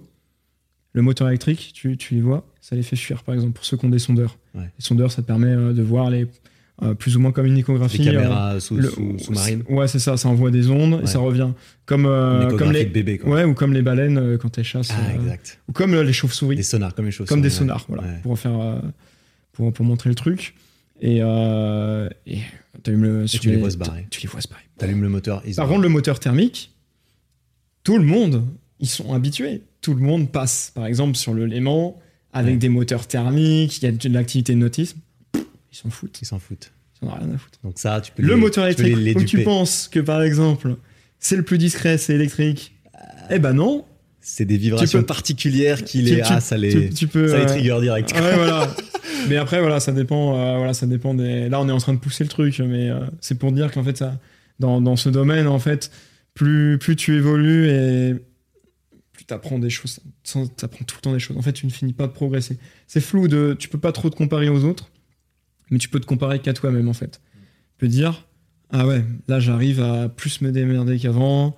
euh, je gère mieux mes ferrages, je suis plus réactif. euh, il y a en fait le fait que tu aies plus de résultats plus régulièrement en fait. Bah, forcément, si tu t'améliores pas à quelque chose, tu auras moins cet Mm. accro euh, pour, le, pour la chose en question. quoi. C'est bien connu. que Voilà, c'est ça. Tu as l'impression qu'il n'y a pas de, de résultats, de feedback, de, de Tu peux tout le temps, tu peux tout le temps progresser, tu t'arrêteras jamais de progresser dans cette activité. Certes, au début tu progresses très vite comme le sport Comme partout. et après il faut aller gratter un peu plus en expérience, euh, se renseigner etc. euh, mais c'est comme tout. Ouais, et c'est là, et c'est là que ça ça me fait penser que justement, c'est là ce point culminant de quand tu chopes le poisson, qui est un peu le big boss de le plus gros, tu vois, il y a cette expression être le plus gros poisson euh, de l'étang. Le, roi de l'étang ou le roi de le roi de l'étang qui est là depuis 20 ans, enfin forcément les poissons par définition c'est pas le petit qui mange le gros, tu vois. Forcément il faut qu'il y en ait un qui puisse rentrer dans l'autre. Ouais, Donc celui qui est tout en haut, il y a moins de gens qui peuvent le bouffer. Le mec, c'est le mec, le poisson, c'est 22 ans qui c'est le big boss, personne l'emmerde, il, il- il se balade, il en a vu des, des hameçons, Il en a vu des leurres, il en a vu des poissons, il en a vu des d'autres poissons qui ont essayé de lui, de lui arracher euh, la queue.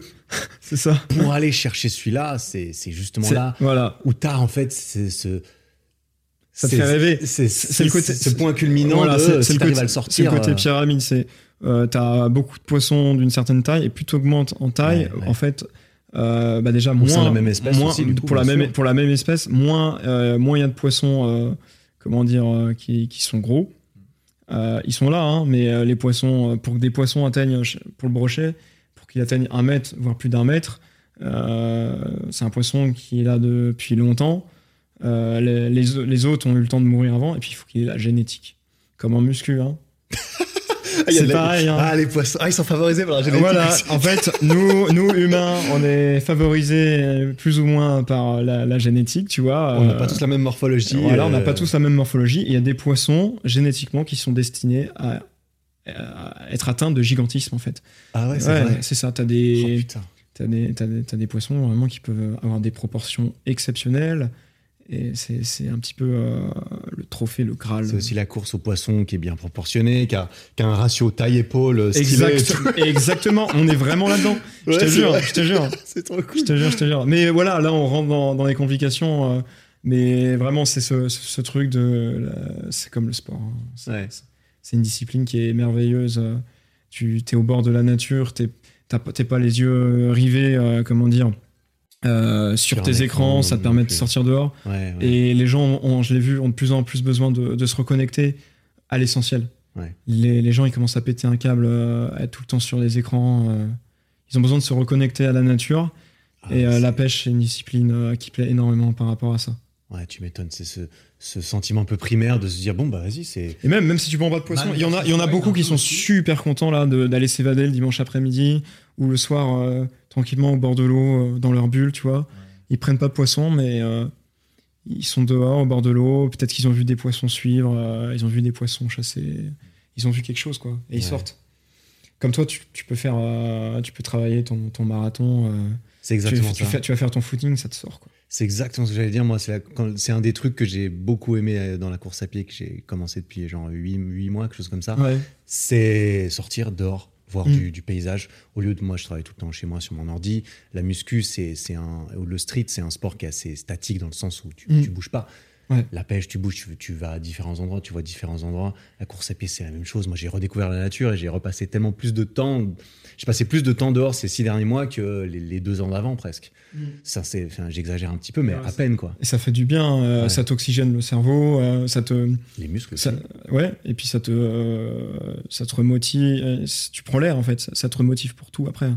Et, du coup, vu que c'est un sport, on pourrait se dire, bon, un sport, normalement, ça demande une certaine condition physique, euh, j'imagine. Tout à euh, fait. pratiquer, euh, c'est quoi, le, c'est quoi le physique ou les, les, compétences du pêcheur? Est-ce que bah, ça. Du coup, pour le pêcheur. Il faut être. En fait, après. c'est très accessible. Y ouais, c'est très accessible quand même, ça dépend ce que tu fais. Mais si tu vas faire.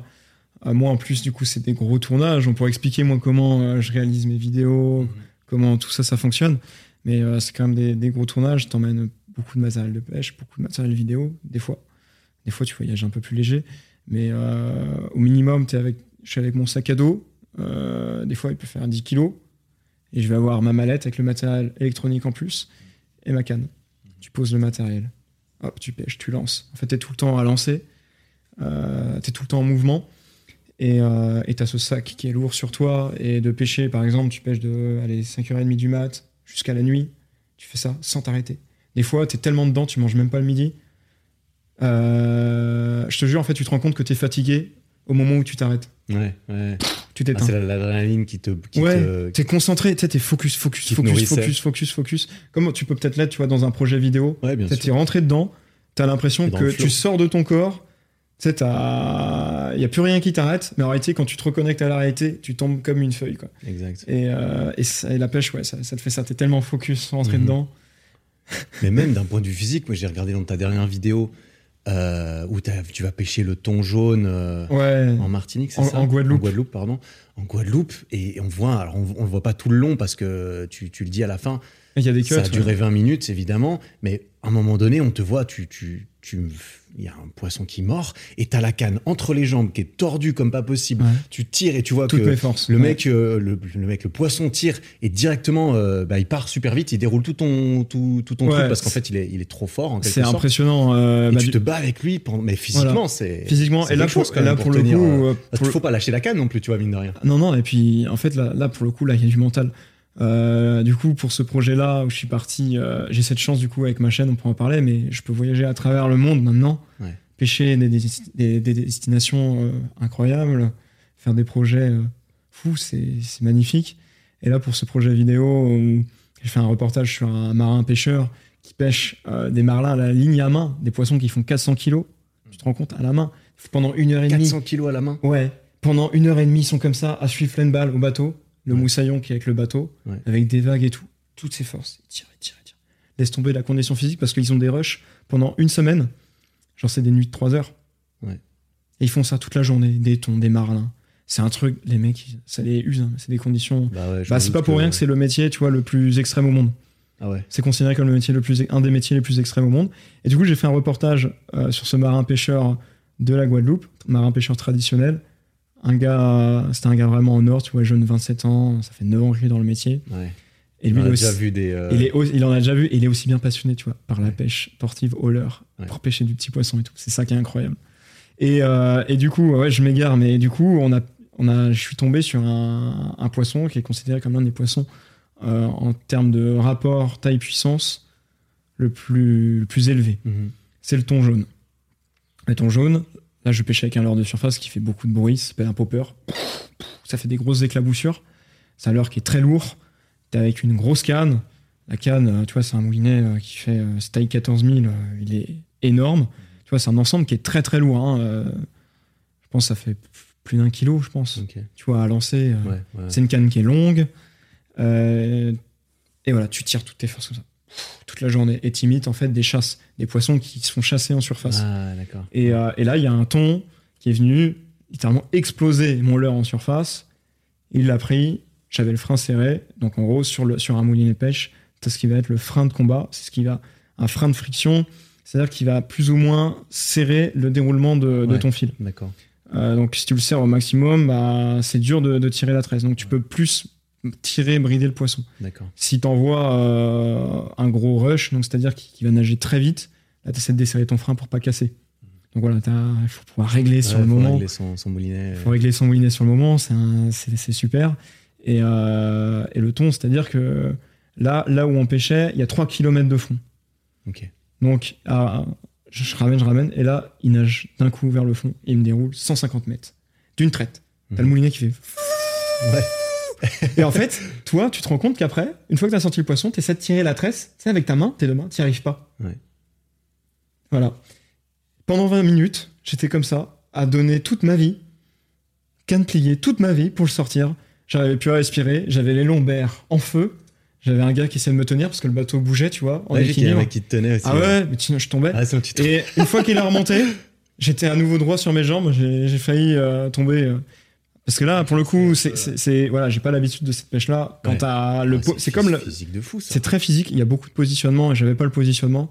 Mais pour ce genre de pêche un peu plus bourrin, euh, Ouais. ouais, là, euh, t'as une sorte de gratification dans le sens où t'as pêché un poisson ultra puissant. Tu l'as sorti après, il pesait combien ton, ton thon Bah, tu vois, c'était un thon. euh, le thon jaune peut faire 80 kilos, mais c'était quand même un joli thon de 35-40 kilos. C'est quand même un gros morceau, 35 kilos. Voilà, tu vois, quand tu le tiens Oh. sur tes genoux, euh, la queue est là, la tête est là. euh, C'est- un poisson qui est impressionnant, C'est tout un en mètre, muscle. euh, plus d'un mètre quoi? Ouais, c'est plus d'un mètre. Euh, c'est un poisson tout en muscle. Puis ils sont fat. Bon, c'est pas, pour rien que le poisson, c'est un des poissons qu'on mange beaucoup parce qu'il y a beaucoup de, de chair. Et C'est de la viande. On sait pas vraiment, on dit de la viande, de thon. Hein. Ouais. C'est pas du poisson, c'est de la viande. C'est de la viande rouge. c'est- du muscle. euh, En fait, euh, c'est de la viande. euh, c'est un poisson qui est ultra- c'est un poisson pélagique. euh, C'est-à-dire que pour, pour vivre, il est tout le temps en mouvement. Ok. Il bouge et il s'oxygène en même temps. Et de la, de la viande rouge, c'est de la viande qui est pleine pleine d'oxygène. quoi. Ouais, putain, c'est. c'est- Ouais, c'est. Tu m'étonnes que ça, ça devienne un peu addictif et que t'as plein de façons de faire, t'as plein de poissons, t'as. C'est ça, t'as une T'as le multi- côté, t'as- euh, Et puis dans la pêche, après, t'as une euh, multitude, t'as différentes pêches suivant l'espèce que tu pêches, euh, suivant ce que t'aimes faire. Il y en a vraiment pour tous les goûts. Suivant la, la rivière que tu peux avoir à côté de chez toi, bah, tu vas pouvoir retrouver certaines espèces. Euh, tu t'adaptes. hein. Ouais, bien sûr. Et, et du côté, euh, du point de vue sportif et tout, du coup, il y a une certaine condition physique, je suppose, ça, ça, Ouais, aide, peut aider un petit peu. La mais, condition euh, physique, euh, mais ça aide. la à- pêche, tu, tu, t'entraînes en pêche juste en faisant de la pêche, quoi. Y a pas de- Ouais, c'est ça. Ouais, Donc voilà. c'est comme, euh, c'est comme beaucoup très technique quand C'est même. hein, c'est comme j'imagine. beaucoup de choses. Plus, plus tu vas au bord de l'eau, plus tu cumules de l'expérience Ouais. et des, des situations. Et plus après, ce que tu as vécu au bord de l'eau, ce que tu as pu réussir ou ne pas réussir, en fait, Mhm. bah, t'en tires des, des hypothèses. Ça restera toujours des hypothèses. Et ben en fait, tu peux les retranscrire sur tes prochaines sessions et euh, te démarquer et tirer ton épingle du jeu, en fait. Parce qu'à un, un moment donné, pour justement devenir plus spécialisé, pour peser plus dans le game de la pêche, j'ai envie de dire, euh, comme celui qui a les plus gros bras, on dira, parce qu'il connaît euh, toutes les, toutes les techniques d'intensification, je ne sais quoi. À un moment donné, là, il va falloir, euh, plus que lancer sa pêche, tu as, toute une dimension, j'imagine, de matériel, de connaissance du poisson, de, des ça. conditions météo, des conditions de l'eau, euh, la, la- la profondeur à laquelle ils sont, dans quels habitats tu vas les trouver, qu'est-ce qu'ils mangent, est-ce que c'est le bon moment de la journée, la bonne température, euh, l'année. En fait, il y a- Tout à il y a fait. des paramètres infinis, en fait. Voilà, t'as super bien cerné, ça me fait trop plaisir. T'as bien cerné. Non, mais t'as bien, t'as bien, t'as bien cerné le, le truc. Ouais, bah ça m'étonne pas. C'est, Ouais. Il suffit de réfléchir 5 secondes pour te dire, mais en fait, euh, Voilà, il y a énormément c'est pas con dé- déjà. Et Il y a une vraie démarche. En fait, tu as une vraie démarche et euh, tu vas au bord de l'eau. Tu vas pas, t'es pas là pour pêcher dans le vide. hein. Euh, le but c'est d'être efficace et d'avoir quand même du résultat, quoi. Et, euh, ça, ça et s'apprend voilà. avec l'expérience, avec, je sais pas, des livres, euh, d'autres personnes qui t'apprennent, j'imagine. Bah, notamment, moi je le partage, tu vois, sur. euh, depuis, j'ai cumulé quand même pas mal d'expériences. Donc, euh, à travers ma chaîne, euh, j'essaie de, de, de partager euh, mes expériences, mes aventures. Après, ça reste aussi euh, du divertissement. Je fais des, des formats euh, avec quand même euh, des très belles images. euh. Aujourd'hui, ce qui est merveilleux avec les nouvelles ça fait un peu technologies. docu, quoi, comme, aussi. Comment? Ça fait un peu documentaire aussi. euh. Ouais, c'est ça. Mes vidéos sont tournées euh, aventure, immersif docu. Mais derrière, il y a quand même de la pédagogie parce que suivant la situation où je me trouve, je vais expliquer toute la stratégie que je mets en place pour tirer mon épingle du jeu. Et le but en vidéo, bah, c'est que je tire mon épingle du jeu. Et que les gens puissent. Bah, ça veut pas dire j'ai la science infuse, mais ça dire, bah, voilà ce qui s'est passé, j'étais dans cette situation, j'ai vécu cette expérience. À toi de voir ce que tu peux en tirer et si tu peux le retranscrire sur une situation similaire euh, par chez toi. Les gens le font et ils ont des résultats. Et quand tu as des retours, j'ai eu des trucs euh, en message privé et je suis envahi de messages privés et je les regarde tous. Je peux plus répondre maintenant, mais quand les, les- les jeunes ils m'envoient euh, merci pour ton conseil en vidéo, euh, en fait, ils sont éclatés mon, mon record, tu vois, brochet. ils ont fait mieux que moi, tu vois. Ouais, tu m'étonnes. Ouais, je, c'est- écoute, euh, la, la quantité de personnes qui, bah, même toi, hein, tu, tu m'as parlé un peu de ton niveau en street et tout, quantité de personnes euh, qui ont, qui ont peut-être euh, écouté des vidéos de street, mais qui ont un niveau deux fois plus grand que le mien, tu vois. Voilà, c'est ça. ça, ça, Faut ça rester mod- humilise un peu. Il faut tu rester vois. modeste. Ouais, hein. exactement. Faut rester accessible. Et, euh, et du coup, euh, et du coup aujourd'hui, euh, je pense que ça peut, intéressant- ça peut être intéressant du coup d'expliquer mon métier, comment ça fonctionne. Ouais, bah bien sûr, parce que y a un, un dernier truc d'ailleurs que je voulais aborder un peu vis-à-vis de la pêche qui me semble assez, impor- assez important, c'est Ouais. le côté matériel et tout. Ça peut sembler être un. bah, il faut quand même un petit peu de matériel. Est-ce que c'est abordable? Est-ce qu'il faut très vite une boîte de leurre longue comme le bras qui Eh a ben, je- coûté eh ben, des centaines d'euros? Et bah justement non, c'est que en fait ça a tellement évolué qu'aujourd'hui tu as du matos très bien, très accessible. Hmm. Après ça reste relatif, mais c'est-à-dire que budget quand même. C'est-à-dire que bah, tu, tu peux avoir un, un très bon moulinet pour pêcher le carnassier à, à 60-70 euros. La canne, pareil, tu vois. Ah une euh, canne, tu peux- euh, tu- moins de 100 balles une canne? Ouais, tu peux trouver, hein. Ouais, tu peux trouver des, des cannes. euh, Ah, Tu retrouves à 2000 aussi, je pense, mais. Ouais, ça va très loin. Tu as des cannes euh, à 14 000 balles, tu vois. Ah ouais, tu m'étonnes. Mais bon, voilà, tu es sur des éditions limitées, des trucs hyper tactiles. Plus ta canne va être chère, plus elle va avoir un blanc, donc c'est-à-dire la, la composition carbone. Euh, légère, tactile. Tu vois, le but dans une canne, c'est qu'en fait, c'est le prolonge. C'est comme un sport à raquette, tu vois, c'est le Mm. prolongement de ton bras. Hmm. Quand tu as ta canne dans les mains, tu as en fait t'as des, t'as des accès où tes doigts sont directement en contact du blanc, en contact du carbone. Quand tu lances ton leurre, tu le fais nager, tu ressens toutes les vibrations de ton leurre. Ah. Tu te prends une algue, tu sais que tu as une algue, tu tapes dans un rocher, tu sens que tu as touché un rocher. Et du coup, toi, tu t'imagines à la place du leurre et tu ressens tout. Tu comprends? Tu ressens tout le fond, tu as toutes les informations. Quand ça vient pousser ton leurre, que le poisson a tapé bouche fermée, parce que ça arrive, ils sont territoriales, ils viennent taper bouche fermée ça décale ton leurre, tu le sens. Ouais. Quand tu as une touche, tu, le- tu, tu sens des fois, ça te met des mains, des touches violentes. Tu vois les clôtures à vache, ça te met des grosses châtaignes. Ouais. Exactement le même sentiment. Ouais. T'as une, Dans le une- poignet, une tu vois. secousse électrique euh, Ouais, dans le bras. ouais, ouais, vraiment, hein, des fois, et des fois, ça te glisse la canne des mains. euh, Ouais. Ah, il faut être attentif. ouais, là. ouais, ouais, ouais, c'est ça. Et, euh, Et donc une canne, un moulinet, un Voilà, leurre ou euh, quoi euh, Voilà, T'as pas besoin de beaucoup Canne plus, hein. moulinet, j'en j'en ai parlé. Tu peux trouver une bonne tresse euh, autour des 20 euros donc pour garnir ton, ton moulinet euh, Ouais. en fil. Aujourd'hui, la, la tresse, c'est euh, quelque chose d'incroyable. C'est tout fin. C'est un fil qui peut ré- super solide, j'imagine. super solide. Tu peux, des trucs tout fins, comme des cheveux. Tu peux tirer 20 kilos, 30 Ouais, kilos. ouais. C'est un truc de malade. T'as des monta- Aujourd'hui, tu as des cannes super légères. Tu ressens tout. Tu fais des poissons gros avec. C'est- magique. Et ouais, 13-20 balles. Après, tu as ton bas de ligne, tu as tes petits montages. Le but, c'est d'être discret. Bas de ligne fluorocarbone, donc c'est du film qui est tra- transparent. C'est t'as quoi Bagging Bas de ligne. Bad ligne En gros, bas de ligne. C'est le bas Ah, de bas ta de ligne. En gros, c'est euh, le prolongement de ta tresse. En fait, la tresse, elle est colorée. Ouais. Et euh, toi, ce qui va t'intéresser, c'est justement que le poisson ne voit pas ta tresse, ou Ouais. voit juste ton leurre dans l'eau, ce qui est normal. Bien sûr. Et en, en gros, ça s'appelle du fluorocarbone. C'est euh, un composant euh, nylon, tu vois. Mm. C'est transparent dans l'eau. Et en fait, c'est beaucoup plus résistant à l'abrasion. Donc, c'est-à-dire si ça frotte un rocher ou ouais. s'il y a des dents qui frottent, euh, ça va pas se faire sectionner net comme de la tresse. Voilà. Donc, tu as des petits montages comme ça, il faut savoir les faire. Ouais. Puis après, une petite boîte de leurre avec euh, quelques leurres. tu trouves des leurres à une dizaine d'euros. euh. Et puis après, j'imagine, c'est forcément. C'est un truc de passionné. Donc, tu, si tu as envie d'avoir. euh, D'avoir une pièce entière remplie de leurres, de, de Voilà, c'est gadgets, ça, Ah, ça de va vite. bidouilles, ça, va là, vite, pour le coup, ça, le pêche, on peut être très vite compulsif. Ah ouais, tu peux très vite avoir une, collectionner les, les une boîte à euh, plusieurs milliers d'euros, tu vois. euh, T'as des leurres qui sont aussi très chères hein, sur le ah, marché. bien sûr. T'as pas besoin de leurres très Il y a un marché, il y a, pour faire il y a y de la demande, ils vont venir te mettre des trucs à 14 000 balles, évidemment. C'est le principe de-. Ouais, non, là, non. du marché, quoi. Non, non, pour les ça- cannes et tout. Mais... Ça dépend euh, comment est bien positionné la marque, le matériel Ouais, qu'elle alors, propose. bien sûr, ça, on- est d'accord. Mais ouais, ok, donc ça reste assez abordable quand tu pêches. Quand tu as un, un Aujourd'hui- ou un bord. euh, Aujourd'hui, je le dis, c'est une, une activité qui est accessible à tout le monde. Si Ouais. aujourd'hui vous êtes euh, vous êtes pas pêcheur, que ça vous intéresse d'essayer, allez en magasin de pêche. Euh, vraiment en magasin de pêche spécialisé, hein. vous en avez, hein. vous avez juste à chercher sur, euh, sur internet, Google Maps. Si vous êtes dans une grande ville, vous allez trouver et vous faites conseiller en magasin par des pros. Ils vont vous aiguiller suivant votre budget et euh, ils vont même vous aiguiller sur où vous pouvez aller pêcher, vous conseiller sur des spots. Vous pouvez aller sur le site de votre fédération de pêche, trouver les milieux que vous avez le droit de pêcher et quels poissons vous pouvez retrouver. En fait, c'est vraiment, j'appuie, hein, j'insiste là-dessus, c'est accessible à tout le monde. Niveau budget, matériel, faut juste quand même un petit peu se, se renseigner, se Point- renseigner, se faire un conseiller. point d'eau aussi, mais à, part, Point à partir de là, euh, voilà. Ça dépend de la région, euh, de la région où vous êtes, mais euh, en général, on peut tous trouver un point d'eau Ouais, pas trop loin. Ouais, quand même. Ouais. Ouais. Ok. Et puis du coup, par rapport, pour revenir un petit peu sur la conception de tout ça, parce que justement, tu as le matériel. Après, Mm.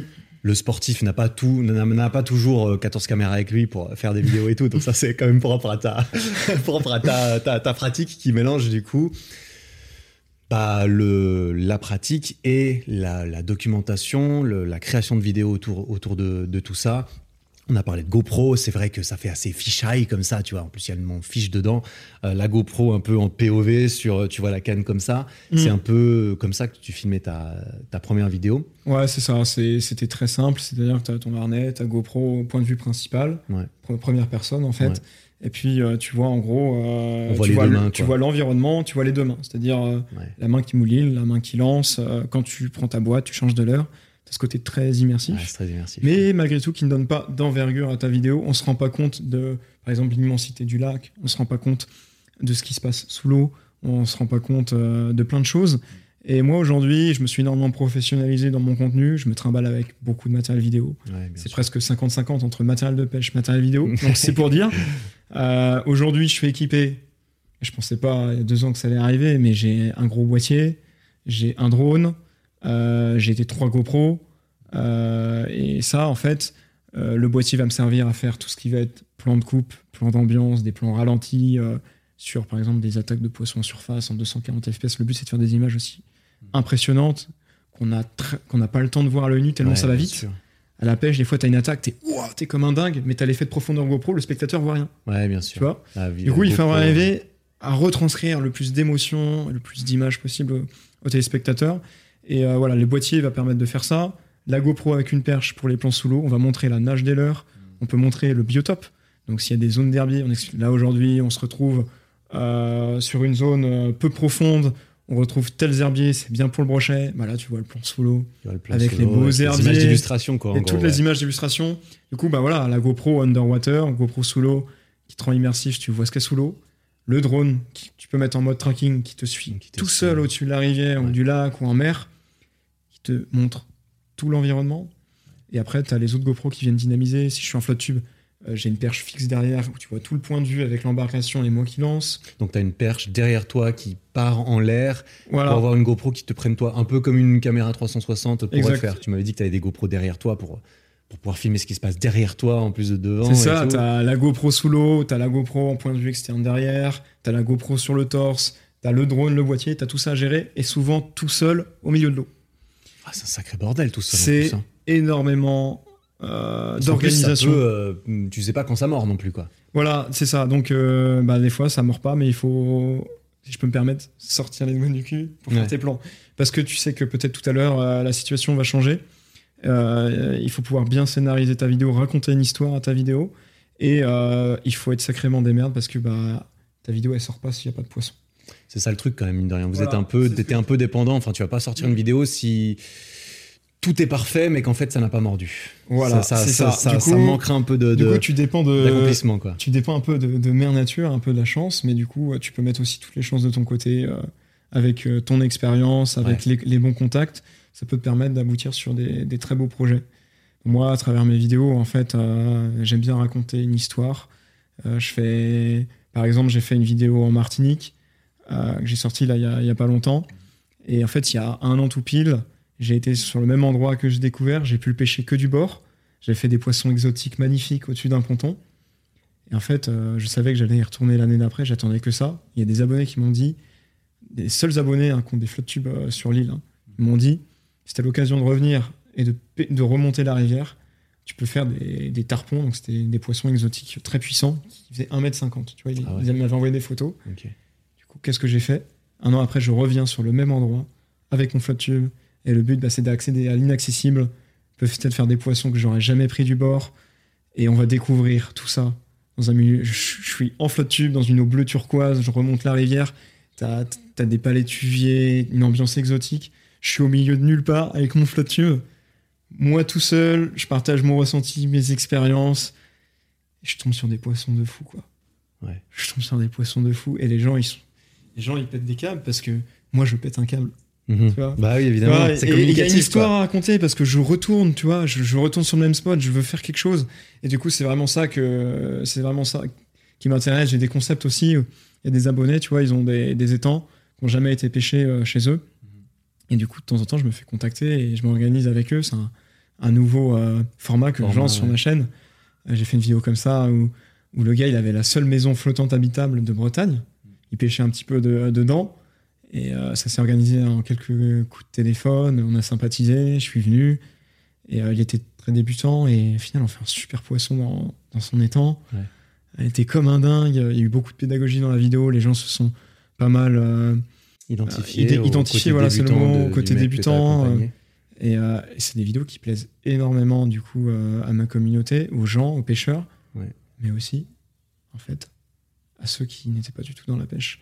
C'est ça que on en a discuté, mais jamais j'aurais pensé que à chaque sortie de mes vidéos, mes vidéos passeraient en tendance française. Toutes mes vidéos, sans exception, là, les 20 dernières vidéos, sans exception, sont passées en tendance française. Et dans genre, les top 15. Tendance euh, de toute la France, quoi. Tendance France, entière. Et... là, on parle de vidéos, quand tu sors une vidéo, pour qu'on se rende compte, ouais, euh, tu as moins de 200 000 abonnés, mais tes vidéos, elles font entre 300 000 et 1 million, quoi. C'est ça, la moyenne sur la chaîne, c'est c'est 300 000. Euh, suivant ce que tu fais, les concepts, ça, peut partir plus, des fois un petit peu moins, parce que tu fais un sujet un petit peu plus précis. Euh, mais du coup, c'est des scores qui sont énormes dans la pêche. Hein, il y a du public. Il y a du public, tu vois, comme je te disais, on est 1 600 000 en France. Donc, euh, Rien qu'en France, parce qu'après, tu as évidemment tous les pays où ça pêche beaucoup, les, le Canada. Les, les, Canadiens sont. Suisse, Belgique, les îles, quoi. les îles, il y, a quand même du monde.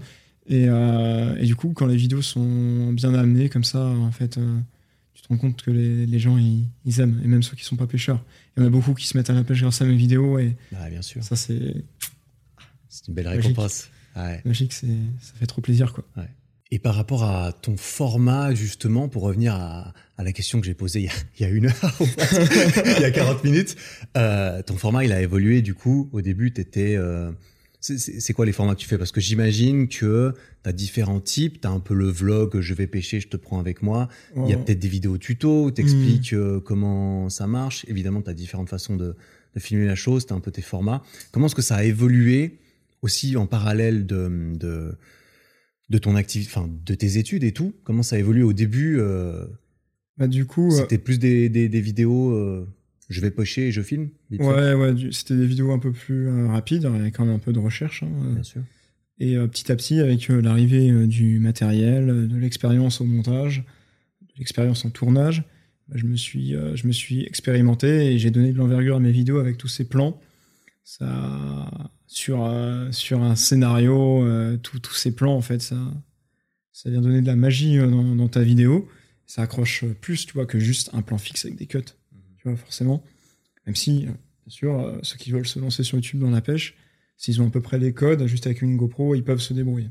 Ouais, donc c'est mieux d'avoir un peu de, de, matos. Et tout après, c'est de la vidéo là. Quand, quand, on parle plus vraiment de pêche, mais de création de vidéo, là, c'est un autre, mm. un autre univers. c'est ça, tout à fait. Un autre univers, bien sûr. Pour faire le parallèle avec bah, ta vie à nouveau, puis on va entrer un peu dans le côté pro et création et, professionnalisation de, tout ça. Mais tu as fait tes premières vidéos en 2018 et puis tu as mentionné avant, tu as eu un, millier d'abonnés, quelque chose comme ça sur ta chaîne, quand le début 2020 Ouais, ouais, début 2020, j'avais à peine 1000 abonnés. Et tu avais fait combien de vidéos euh, là, pendant ces deux premières années, on dira? Une petite idée Parce que là, tu es à une centaine alors on enregistre ce podcast. Fait il y en a quelques-unes que j'avais enlevées euh, parce que c'était pas terrible, tu vois. Pas quali, ouais. C'était pas quali euh, du tout, mais j'ai quand même gardé la première, tu vois.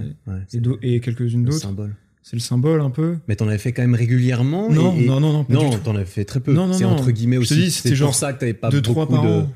Ah, deux, trois par an, oui, d'accord. Non, ouais, en deux ans, donc il y a dû avoir six vidéos, tu ah, vois. Oui, d'accord, donc c'était vraiment juste. Euh, ok. Ouais, pour le kiff. Ouais, parce que quand t'as sorti ta première vidéo, quand tu t'es dit, parce que ça faisait un moment que tu pêchais, tu vois, bon, t'avais 16 ans, mais ça faisait quand même un moment que tu pêchais, c'est que, c'est que ça a été quoi mais en même temps, ça faisait pas si longtemps parce que tu vois, euh, ça faisait trois ans, quoi. Ouais, ouais bah, quand même. Ouais. Ça faisait quand même trois ans que, que, tu commençais à t'intéresser. Mais à quel moment est-ce que tu t'es dit, tiens, je vais impliquer de la vidéo là-dedans? Pourquoi est-ce qu'en fait, tu as pris une GoPro une fois et Ce que je disais euh, tout à l'heure, en fait, c'est vraiment pour euh, avoir des souvenirs. Ah, c'était pour toi, pour avoir des souvenirs. Ouais, c'était vraiment pour moi et pour partager aux gens. Parce que c'était quand même. C'était stylé. Il y avait d'autres chaînes YouTube à l'époque, là. Maintenant, c'est l'ancienne génération c'était j'adorais regarder leurs vidéos euh, c'était stylé quoi. Donc tu regardais des vidéos de pêche sur YouTube et tu te dis tiens mais en fait je pourrais aussi euh, filmer, euh, filmer, ça ça. m'a inspiré mais je l'ai je l'ai fait avant tout pour moi pour nous Tristan au début. Et et à quel moment est-ce que dans ta tête tu t'es dit bah en fait je peux faire plus de vidéos plus souvent il y a peut-être un Bon après comme tu l'as dit, si tu regardes, alors je sais pas si tu regardais des vidéos, euh, tu regardais des vidéos purement peut-être francophones ou françaises, je sais pas à quel point c'est professionnalisé, à quel point tu avais des modèles en, quelque sorte de oh putain il y a youtubeur pêche que je regarde qui gagne sa vie en faisant ça et en fait c'est un métier. Alors le truc là c'est que dans le marché euh, de la pêche euh, c'était c'est très retardé par rapport à, d'autres univers comme comme le gaming, comme le grand divertissement, tu vois. Euh, les marques n'étaient pas du tout euh, axées euh, réseaux sociaux. Ouais, parce qu'il faut qu'il y ait des marques pour qu'il y ait de l'argent. Et, du coup, les youtubeurs aussi étaient pas professionnalisés, donc il y avait personne de professionnalisé. Et, et en fait, il y a eu plein de circonstances, des, des, rencontres, des personnes qui avaient un peu de matériel. petit à petit, tu vois le résultat, tu dis non, je peux pas revenir en arrière sur la qualité. Tu augmentes progressivement, tu amènes du drone, du boîtier, des GoPro. Et après, tu commences à avoir des choses de plus en plus intéressantes. Donc euh, voilà, tout ça, ça s'est fait vraiment progressivement. Mais en même temps, très rapidement, parce que ça s'est fait en un an et demi, deux ans. Quoi. Parce que pour poser le contexte, euh, tu en as parlé un petit peu avant, tu t'es retrouvé pendant le confinement, du coup, euh, tu avais toujours ta petite, ta petite chaîne où tu avais fait une petite dizaine de vidéos peut-être en deux ans maximum. Ouais, c'est ça. Et c'est là que tu t'es dit, putain, ça me chauffe et en fait, il y a peut-être quelque chose à faire. Ouais, c'est les retours qui m'ont motivé, comme je t'avais dit sur le tuto Gap, tout ça. Euh, et, euh, et, en fait, fil en aiguille, j'ai pu faire des vidéos et il y a un effet boom avec le confinement. Euh, tout le monde s'est reconnecté à des choses simples, sont allés dehors, aller pêcher. Et en fait, j'ai fait des vidéos qui ont. Tu vois, j'avais pas d'abonnés, ça faisait du 20, 30, 40 000, des fois 50 000. C'était des scores énormes déjà dans la pêche.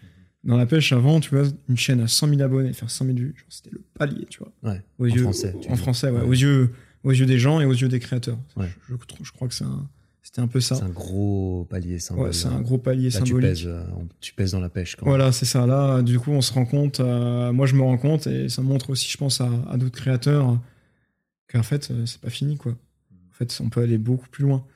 Et euh, du coup, voilà, ça a progressé. je me suis profession- professionnalisé à ce niveau-là. Parce que là, tu commences à faire des 30, 40, 50 000 vues, ça commence à faire un petit peu d'argent euh, vis- vis-à-vis de YouTube aussi. Ouais, ouais, ouais. bah, il a là que fallu. tu te dis, tiens, mais je peux peut-être euh, dire à mes parents que je veux arrêter les études. Il y a eu ce truc-là euh, motivant. j'ai commencé à gagner quelques, quelques sous. Alors, c'est magique. Tu, peux t'acheter un peu de matériel avec. Ouais, c'est fou. Tu t'achètes, des leurres. Des que caméras. t'as- Des leurres que tu as perdu. Alors, les caméras, ça n'a pas été tout de suite. Ah, tu pas vois. tout de suite, ouais. La GoPro, c'était à Noël, tu vois. Ouais. Et, euh, et ouais, de fil en aiguille, il y y, a tout. C'est un peu le, la synergie YouTube, c'est Ouais. gratification et tu veux, tu veux progresser, progresser. C'est très bien fait à ce niveau-là. euh, et euh, du coup, bah, ça, ça a suivi comme ça, quoi. Et tu t'es retrouvé euh, au moment où tu dis à tes parents, euh, bah, je veux arrêter, je compte arrêter mes études. Là, tu es déjà en train de faire des vidéos, bah, comme tu disais, en cours, dans le fond de la classe et tout. Donc là, tu avais déjà up, un- up un peu la production. À un Ouais, moment donné, tu as dit que tu faisais 3-4 vidéos par mois à un moment donné, c'est ça? Ouais, mais là, non, c'était des vidéos, euh, c'était mieux, c'était mieux monté. Ouais. Euh, Il n'y avait pas vraiment de plan de coupe, ça restait très simple, mais c'était dynamique et il y a eu des sujets de vidéos qui m'ont beaucoup plu, donc euh, ma, ma vidéo a, ma, enfin ma chaîne a bien explosé et je suis sorti de mon BTS avec euh, 50 000 abonnés, quoi. Ah oui, d'accord, tu sorti ton BTS avec 50 000 Donc abonnés. c'était il y a, Et c'est à ce moment-là que tu t'es dit, ok, let's go et demi, quoi. 100%. Il y a un an et demi Et là, j'en- j'arrive à 200 000. Ouais, d'accord. Donc, quand tu t'es mis à temps plein là-dessus, tu avais, ta chaîne à 50 000 abonnés avec un, un terme de, de, de vues euh, raisonnable et tu Ouais. gagnais déjà. euh, Je gagnais déjà un peu juste avec. euh, moi, j'ai pas de tabou là-dessus, juste avec euh, ma chaîne YouTube, euh, sans partenariat de contrat à côté. je, je gagnais à peu près un SMIC. Ah ouais, ouais. ouais. Ah ouais, donc euh, t'étais pas, t'as pas sauté dans l'inconnu en voilà. mode euh, j'ai zéro. Du coup, il y avait quand même quelque une chose, de, quoi, quelque chose de concret, même aux Ouais. yeux de mes parents, tu Ouais, vois. bien sûr, bien sûr. En fait, ça m'a prouvé que j'avais, fallait pas que j'ai de regrets. Je voulais pas avoir de regrets, je voulais tenter l'expérience. Voilà. À fond. Quand j'ai eu euh, les résultats de mon diplôme, euh, j'ai eu l'impression d'avoir fait le premier choix de ma vie. Parce que du coup, euh, tu m'en avais parlé aussi hier, parce que Constantin, il est discuté. arrivé hier, on a parlé non-stop pendant 6 heures dessus, bien sûr, évidemment. Et, euh, et parce que tu as eu cette discussion avec tes parents et tu as eu ce contrat euh, que moi je trouve cool, parce que c'est vrai que moi, je, enfin, je trouve cool. J'apparente ça à mon histoire aussi, j'ai aussi fait un contrat avec mes parents en Ouais, mode, voilà, ok, euh, je vous, dois, je vous dois des trucs parce que je suis sous votre responsabilité, euh, je vis chez vous, c'est vos règles, donc euh, est-ce qu'on peut pas trouver un moyen comme quoi vous me laissez faire ce que je veux, mais je vous donne ce que vous voulez aussi? Et c'est là que justement, après tout ton absentéisme, tu as eu, ces, t'as eu ce, ce- Je pense que tu t'es fait, euh, tu t'es fait remonter un peu les bretelles par tes parents en mode tiens, c'est quoi cette lettre qu'on a reçue? Il paraît que tu vas te faire éjecter de, de ton école. Et c'est là que tu as eu ce contrat en mode euh, bah, je, je, Ouais, c'était un je mois termine après. mon BTS, quoi. C'était un mois, un mois après où là, je leur, là, je leur ai dit, euh, ça a été après cette lettre-là. Un mois, un mois après, je leur ai dit, bah, voilà ce que je veux faire. Hum, et c'est là que vous êtes mis d'accord en mode bon, ok. euh, Et là, on, ça a pris un peu de temps, quelques jours, euh, et, euh, et on mariner. s'est, et on s'est mis, ouais, le temps que ça marine un peu, et, euh, et on s'est mis d'accord euh, là-dessus, quoi. Donc tu arrêtes de sécher les cours, tu Dans termines tous les ton cas, je, BTS. je pouvais, plus- je pouvais plus sécher, Ouais, t'avais sinon, plus, euh, plus le droit là. plus le droit, plus le droit. donc. Mais bon, il restait pas longtemps, donc, T'as eu quoi, deux mois euh, ouais, c'est ça. T'as terminé sur deux mois à, à ça et ensuite c'était ok. J'ai un an, c'est ça un peu. J'ai un, enfin, me ce laisse que un, tu t'es dit avec tes en- parents. avec mes parents, euh, vous me laissez un an, quoi. Ouais. Je me laissais un an. Puis t'as pas du tout eu besoin de, de un an pour, euh, Bah, gentiment prendre euh, trois, ton envol. On trois dirait. mois après, euh, j'avais déjà, je, je- pense que je gagnais très très bien ma vie. euh. Enfin, C'était plus que correct. Je pense que euh, ceux qui démarrent dans la vie en tant que salarié ou quoi, euh, ils démarrent pas avec un niveau de salaire comme ça, quoi. Ouais, bon après, c'est Donc euh, ça, c'est un autre monde. hein. c'est un autre monde. et du coup, ça a été très motivant. Ça, ça m'a permis du coup d'investir dans du matériel. Ouais. C'est là que j'ai pu acheter bah, du coup le moitié, le drone. J'ai pu investir. Et euh, bah, ça, c'est de l'investissement sur le long terme. hein. Ça, j'ai remarqué que c'était important de le faire. Et puis après, les, les opportunités et le carnet d'adresses. Ça, c'est magique. Je rencontre tellement de personnes. Tu vois, ça me permet de te rencontrer aujourd'hui. C'est incroyable. et vice versa. Bah oui. vice C'est incroyable. Alors que, tu vois, euh, quand j'étais à fond dans le street workout, il y a déjà quelques années, Ouais. euh, je suivais tes premières vidéos et j'étais au taquet, tu vois, sur tes vidéos.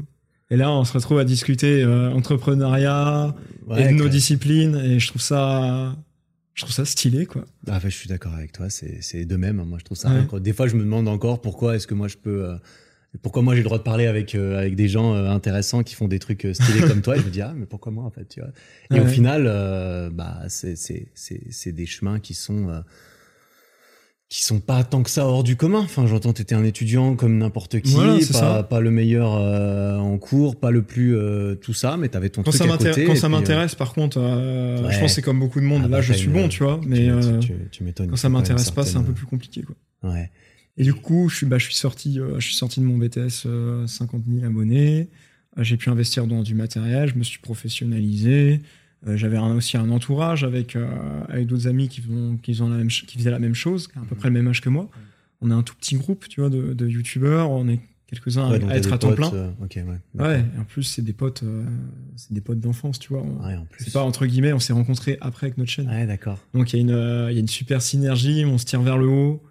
On se voit pas du tout comme de la concurrence, mais on se voit justement comme, comme une entraide, tu vois. Ah oui, vous faites monter tout le, tout le game, il y a tout le monde qui monte. en Voilà, fait. c'est ça. Quand On- l'eau euh, monte au port, il y a tous les bateaux qui, qui s'élèvent. C'est ça, on, on s'aide sur nos projets, on se dépanne. euh, Il y a, une, il y a un- franchement un- une super dynamique euh, à ce niveau-là. Et je trouve ça génial, parce que l'ancienne génération ne faisait pas, tu vois. Ouais. Ils se tiraient plutôt la bourre ou ils faisaient semblant. Ok. Et, et ça, c'est et ça, c'est cool. Du coup, je me suis professionnalisé et puis, euh, et puis tout a suivi, quoi. Les opportunités, les voyages, euh, bah, du coup, les revenus. Et du coup, bah, les revenus, euh, ça a été super pour moi le fait que ça augmente parce que du coup, ça m'a permis de d'avoir moins de limites dans, dans ma créativité. Ouais, bah c'est ça. Me- mais si je veux partir là et essayer de faire ça, en fait, je peux le faire. Tu vois, et juste ça, c'est une liberté. La liberté pour mes projets. Ouais. Moi, l'argent, clairement, j'en ai. C'est un moyen. C'est un fluide pour moi, tu vois, j'en ai. Je veux pas paraître. euh, Bien sûr. Je sais pas, j'ai pas le terme, tu vois, arrogant. Oui, bah, bien sûr. Mais ma vision de, ma, ma vision de l'argent, c'est que moi, c'est un moteur qui me permet de faire ce que j'aime et de proposer toujours de plus belles vidéos. Voilà. Ouais.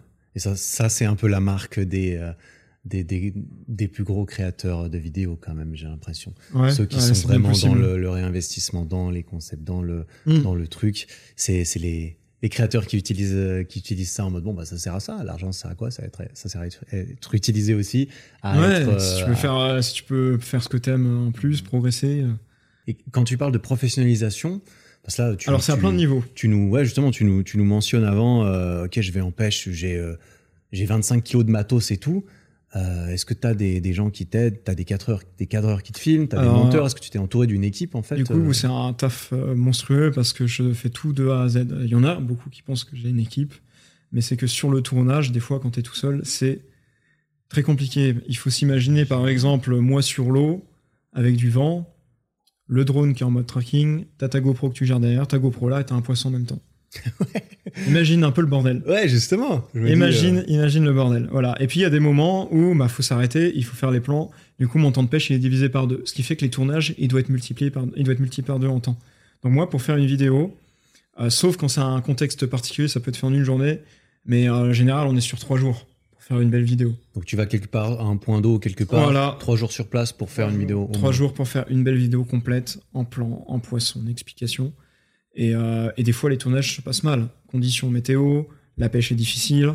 Les poissons, en réalité, mentent qu'une heure dans la journée, mais t'es obligé d'être sur place toute la journée. Ouais. Tu vas faire 20-30 km de dérive sur la rivière. Enfin, c'est des fois, c'est faut être passionné hein, pour faire pour faire ce que je fais. Ah bah, ça, Si t'es pas doute. passionné, c'est c'est impossible. C'est impossible. Mais euh, mais je suis trop heureux au bord de l'eau et du coup euh, du coup bah des- il faut se donner les moyens de réussir. Donc des fois les tournages se passent moins bien et t'es une semaine t'es une semaine au bord de l'eau. Tu finis par avoir ta vidéo et c'est une fierté. Au final, tu vois que qu'elle marche euh, aussi bien que les autres, voire même mieux parce que les gens te voient galérer quoi. Mhm. Parce que tu as autant ce genre de concept où tu es un peu tout seul et tu te filmes tout seul dans, dans des points d'eau, peut-être pas très loin de chez toi en France ou un peu moins euh, loin. Mais Ouais. comme par exemple ta vidéo en Guadeloupe, là tu m'as dit que tu avais un caméraman avec toi quand même et c'est Bah quand là- même différent quand tu Là un c'est mec qui cool peut parce que te- je suis avec un autre cadrer, créateur de quoi. je suis avec un autre créateur de, de contenu. Ah ouais, t'étais avec un pote. Euh, Lucas, qui a aussi sa chaîne, euh, sa chaîne de, de pêche. Petite dédicace à lui s'il voit le, le podcast, parce qu'il était dans le même BTS que moi. Ouais. Et euh, lui, euh, lui, il fait un peu le même parcours que moi, mais ça a pris plus de temps dans sa réflexion, etc. Mhm. Il fait des super vidéos aussi. Et ouais, du coup, c'est ce que je te disais, c'est ce que je disais dans l'entraide. c'est que du coup, on est parti. Moi, j'ai l'opportunité de partir. Le premier voyage qu'on avait fait ensemble, bah, c'est, j'avais été contacté, j'avais dit, ah, il faut que je vienne avec un pote pour l'ambiance, pour qu'on puisse s'entraider sur les, images. Euh, surtout quand tu as euh, des, interventions où, ça doit être spontané avec la personne. Tu as des interviews. tu as, besoin d'avoir peut-être un point de vue fixe et un point de vue un peu plus dynamique. Là, il faut quelqu'un qui gère. Hein. Et euh, du coup, euh, groupe avantage de partir à deux parce que tu as à la fois cette entraide vidéo et cette ambiance entre potes. Attends que vous vous filmez entre potes, donc c'est ton pote qui te filme pour ta vidéo. On se filme tout le monde. Voilà. Et c'est-à-dire que j'ai besoin qu'il me filme il va me filmer. Si je dois le filmer pour ma vidéo aussi, je vais le filmer. Tu vois, c'est pas moi le, non plus le cœur du sujet tout le temps. Tu vois. Mais en plus, ce qui est stylé, c'est que vu, que vous êtes les deux, vous faites les deux la même chose, bah vous savez comment filmer l'autre pour voilà, que la vidéo exactement. C'est pas c'est pas ton meilleur pote qui rend service, mais voilà, exactement. Je sais que ça va être bien cadré. Je sais que les ISO vont être bien gérés avec la lumière. On va pas être sur quelque chose de cramé. Ouais, c'est euh, Il a aussi, en général, ils ont quand même une certaine créativité, donc je sais qu'il faut compter sur eux pour pour les points de vue. Euh, oui, c'est pas la personne lambda qui va te faire la photo de travers. Je pense que ça, ça beaucoup de personnes euh, l'ont connu. Et après, bah, il y a d'autres moyens comme euh, j'ai pu avoir là sur les lacs alpins où c'est des gros, gros projets, une semaine de tournage avec une équipe. Euh, là, es avec des pointures dans la pêche, avec un caméraman pour toi à la semaine. Euh, voilà, là, c'est des projets un peu plus conséquents. et, j'ai des projets où je suis tout seul, quoi. Je suis mhm. tout seul et je gère tout. Donc, il faut un peu de tout.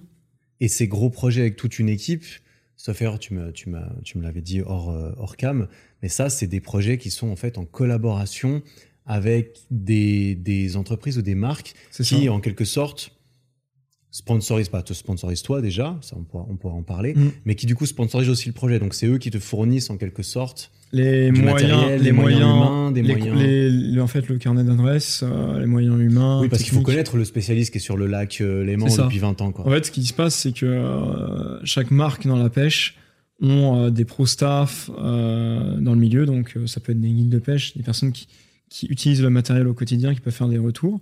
Et quand c'est des marques internationales, ils en ont à travers le monde. Et moi, j'ai la chance de travailler quand même avec des grosses marques, des gros distributeurs dans le monde de la pêche. Et euh, aujourd'hui, dans notre partenariat, parce que le but, c'est que chacun se tire vers le haut. Mhm. Moi, je, moi, je, justement, j'ai choisi. Forcément, tu utilises des produits. J'ai choisi de travailler. J'ai eu la chance d'être démarché en fait par les, par beaucoup de marques, et j'ai eu la chance de choisir avec qui je voulais travailler, avec quel produit utiliser. Aujourd'hui, je pêche avec et je promouvois entre guillemets en vidéo les leurs qui m'ont permis de prendre mes premiers poissons quand j'étais tout jeune. Tu vois. Donc je trouve ça génial. Tu es fier de les représenter. En voilà, il y a une fierté. Je suis fier de travailler avec ces marques et je pense que ça change beaucoup de choses. Et, euh, et du coup, euh, le fait de travailler comme ça avec euh, des grosses entreprises, c'est que derrière, elles ont des carnets d'adresses importants, quand même un peu de moyens. Et du coup, dans notre partenariat, dans le sens où moi, je leur apporte quand même de la visibilité, une image de marque, ah, elles, elles sont en mesure aussi de me proposer des projets comme j'ai fait par exemple sur les lacs alpins. C'est une semaine, tu fais les trois grands lacs alpins, le Bourget, le Léman, Annecy. Euh, voilà. Ça, ça c'est pour une seule vidéo, tu m'as dit. Une seule vidéo. Qui, là, sera, qui sera probablement déjà sorti au moment où ce podcast sortira. Euh, ça m'étonnerait. Ça t'étonnerait? Ah ouais, ça m'étonnerait. Ah bah, j'ai des podcasts d'avance, mais tu penses que t'en as pour combien de post-prod sur une vidéo comme ça ou... Là, là, là, c'est un format autour d'une heure. Euh, ah là, oui, ah tu m'as dit c'était un gros docu. Ah là, c'est... Bah, il y, a, y, a y a 3 terras de fichiers. Euh, 3 terras de fichiers. Et toutes les images sont plus ou moins utilisées. Ok. Donc euh, voilà. Ah, ça va être, euh, ça va être beau. alors du coup, c'est moi qui fais tout de A à Z, donc c'est à dire que bah, l'organisation du, du, matériel, euh, toute, toute, cette préparation, matériel de pêche, vidéo, euh, préparation sur la session, la pêche, tourner, monter, publier, gérer les réseaux sociaux, négocier avec les marques, être régulièrement au téléphone avec les partenaires, rester en contact avec mon carnet d'adresses tout ça, je fais tout, tout seul. Mhm. Sachant que dans ce milieu, on voit souvent quand même, bah, forcément, tu vois, et c'est, c'est, c'est généralement ce qui se passe, c'est qu'à un moment donné, il y a trop, il y a beaucoup trop de trucs, il faut tout faire, et il y a et après, on peut déceler des moments, et ça dépend des, des, des personnalités, des, des, milieux et tout, mais tu décèles des endroits où, tiens, ma valeur, ma présence personnelle est a moins de valeur ici que, bah forcément, on va jamais pouvoir remplacer Constantin devant la caméra sur le lac. Par contre, on pourrait se dire, tiens, faire le montage ou, ou gérer les réseaux sociaux, ou même gérer les partenariats, c'est déjà des métiers euh, à part mm. entière. Toi, là, tu fais tout tout moi, seul. je Est-ce fais tout tout seul. après, Alors moi, c'est tu un- dit, c'est aller très vite aussi. Moi, c'est aller très vite. Et euh, il y a aussi un truc, c'est que je suis dans une situ- situation particulière. C'est que dans le monde de la pêche, il n'y a pas non plus énormément d'entreprises. Ouais. Tu vois, il y a beaucoup de gens qui pêchent, mais il n'y a pas énormément d'entreprises. Ok. Et moi, aujourd'hui, j'ai comme une visibilité qui est importante. Ça fait déjà un petit moment que je travaille avec les marques. Et elles m'ont fait confiance pour certaines dès le début, et que je me suis lancé, et que je me suis mis à plein temps. Et donc, il y a quand même une relation de confiance, d'entraide. Euh, elles ont quand même joué le jeu. euh, tu vois, le but, c'est que, on se l'est dit, hein, si on peut travailler 10 ans ensemble, on le fait. Mhm. Et euh, tu vois, c'est quand même une, une relation particulière de partenariat. Il n'y a, pas vrai- il y a pas de one shot, la marque te contacte, tu fais ton placement. Ouais, tu fais Le, ça, but, c'est de, de travailler main dans la main et, et de se faire confiance, de se tirer, euh, de se tirer vers le haut. Des fois, tu as des entreprises qui sont plus grosses, plus pyramidales. Des fois, je suis directement en contact avec le boss de la marque, Ouais. tu vois. Mhm. Donc, euh, c'est aussi, euh, c'est aussi très intéressant et enrichissant. Et moi, je veux garder cette relation-là. Parce que je veux, je veux maîtriser cette sphère-là, comme je veux maîtriser la sphère du montage. Aujourd'hui, si je devais trouver un très bon monteur, très bon pêcheur, bah, je peux aller chercher longtemps. Je c'est très spécifique les montages dans la pêche. Moi, j'ai trouvé ma ligne éditoriale, j'ai trouvé ma petite recette gagnante.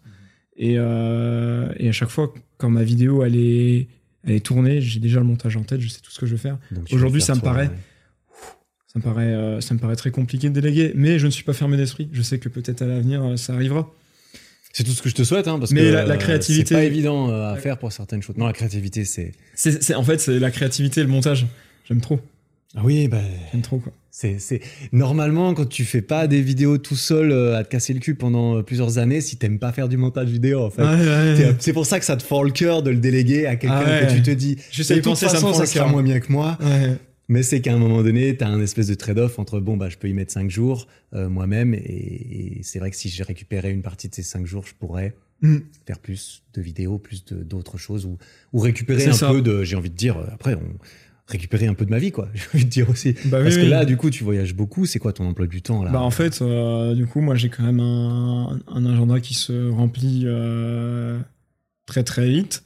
Et euh, franchement, euh, Parce que là, t'as l'air de tout faire. En plus, tu voyages. Tu- La pêche. ouais. Tu le dis, c'est pas une activité. Gros- tu gros pas en train de filmer un facecam réaction dans ta chambre pendant gros une heure, res- tu vois. gros respect à ma copine qui, arrive à qui arrive à gérer ça comme elle peut de son côté parce que c'est pas facile à, à vivre pour elle Ouais. et euh, même pour la, pour la famille. Je pense qu'ils aimeraient me, me voir plus, mais Sans parler des potes euh, qui ne sont pas dans le milieu, parce que là, euh, niveau Oh, euh, tous mes potes sont dans le et milieu. sortie, euh, ouais, bah tous tes potes sont mes dans le milieu. meilleurs amis sont sont pêcheurs. Ils ont pas forcément une chaîne, mais ils sont pêcheurs. Mhm. Ça, c'est une chance énorme. Et oui, du coup, ça me prend tout mon temps. Euh, mon agenda est rempli plusieurs mois à l'avance. Euh, J'ai des projets qui sont parfaitement organisés jusqu'à fin octobre, début so- septembre. Ok. Et là, Et on, là, est en, on est en c'est- juin pour. c'est euh, rythmé. contexte. En gros, une semaine tournage, une semaine montage, une semaine tournage, une semaine montage. Au moment où j'ai une vidéo qui sort, il y en a une nouvelle qui rentre dans mon stock. Ouais. Et je tourne sur six vidéos à peu près là. J'ai 5-6 vidéos. Ah, t'as un, t'as un roulement sur 5 J'ai un vidéos roulement et j'ai des vidéos euh, qui peuvent sortir toute saison. Tu vois, parce que dans la pêche, il y a aussi des saisons qui sont déterminantes. Ah, si tu sûr. as l'ouverture de la truite, faut que tu sortes une ouverture, une vidéo Ah. ouverture de la truite, tu vois. Euh, là, il y a la période brochet. Euh, voilà, faut sortir des La belles vidéos de de saison. c'est ça, tu m'as dit aussi. Là, par exemple, je vais faire une vidéo. Alors ça, un- ça sort un petit peu de ce que je fais. Je vais faire une vidéo pêche aux écrevisses avec un autre créateur de contenu qui fait ça. Euh, les gens avaient adoré et, et j'adore ce gars-là euh, et on s'éclate à faire ça. Et euh, voilà, bah là, cette saison, c'est la saison des écrevisses. Il fait chaud, tout le monde peut la pratiquer. Mm. Donc voilà, il y a une certaine stratégie au niveau des sorties de vidéos. Il faut être de saison. Ouais. Et du coup, le fait d'avoir des vidéos qui se calent en toute saison, Ça bouge bah, des trous. quoi. et ben ça bouge des trous euh, sur des périodes dures où c'est par exemple la canicule, la pêche est très difficile. Le fait d'être parti en hiver sur des périodes creuses, période creuse parce que c'est la fermeture du carnassier, tu dois tu dois plus pêcher un Ah, certain temps en hiver pour laisser les poissons tranquilles pour qu'ils se reproduisent. Mm. Moi, euh, sur ces moments-là, je pars à l'étranger, je fais des vidéos qui font peut-être un peu plus rêver, pêche en Martinique, Plus pêche en. Guadeloupe, pêche en- exotique. Euh, voilà, et ces formats-là peuvent s'étaler un petit peu euh, après pour boucher les trous et, et les gens kiffent quoi.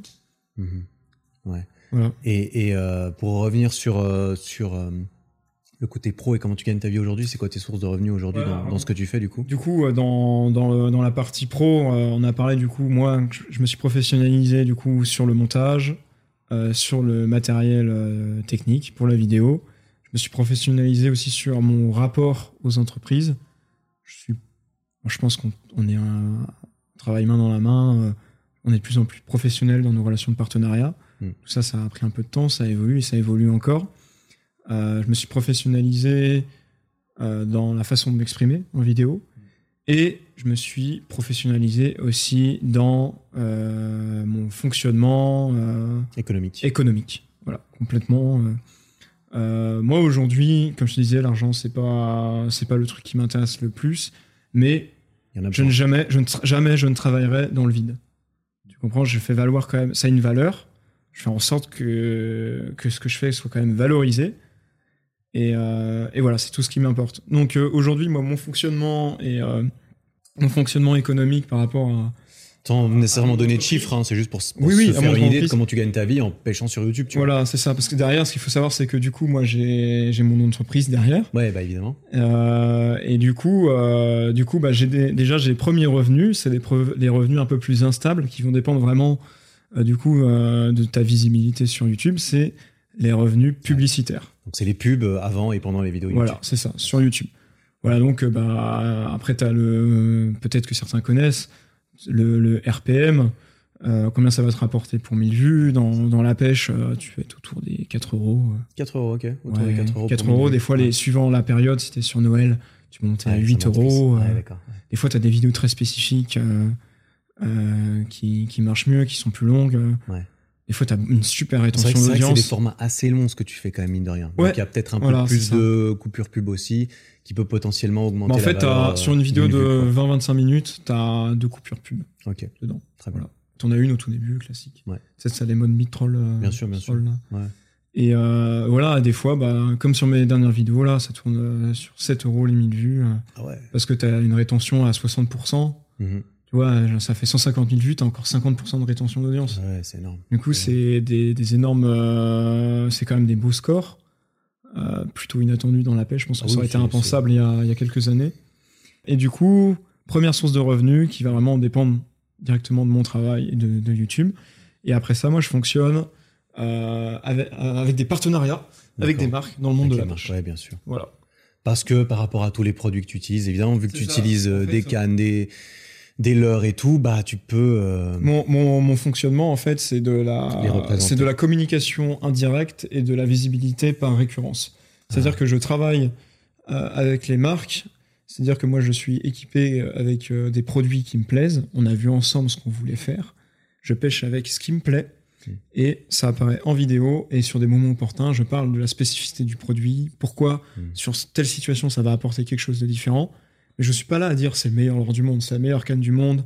Le but c'est que bah, les gens me voient pêcher avec, prendre du poisson, prendre du plaisir, et cette récurrence va faire que bah, en fait derrière va y avoir des, des- des belles retombées. et Il n'y a pas de forcing sur la communication en fait, c'est Ouais. quelque chose de naturel. Et un pêcheur, euh, un pêcheur euh, en réalité au bord de l'eau, le pêcheur lambda, il n'est pas monomarque, il n'est pas full équipé une marque. Tu vois, il- du coup moi je travaille du coup, je rebondis là-dessus avec plusieurs marques, avec plusieurs distributeurs. Du coup ça me diversifie mes sources de revenus. Euh, je travaille avec une marque par exemple pour les moulinets, avec une autre pour les cannes, avec une autre pour les leurres souples, Mmh, avec une autre pour mmh. les leurres dures, avec une autre pour le textile, Ah ouais. une autre euh, pour l'embarcation, une autre euh, pour... euh, C'est beaucoup de contrats avec lesquels jongle, de passer des contrats du coup. Ça multiplie les contrats, ouais, vraiment. ouais. Comme tu dis, c'est une vision long terme, c'est-à-dire que c'est des contrats où vous avez un contrat sur une année, par C'est exemple. contrats sur puis, un euh, an et qui se renouvellent euh, automatiquement, plus ou moins, et on rediscute euh, des modalités, Bien comment sûr. eux ils voient les choses, comment je vois les choses, avec euh, l'évolution des, des tarifs éventuellement. Voilà. Je vois.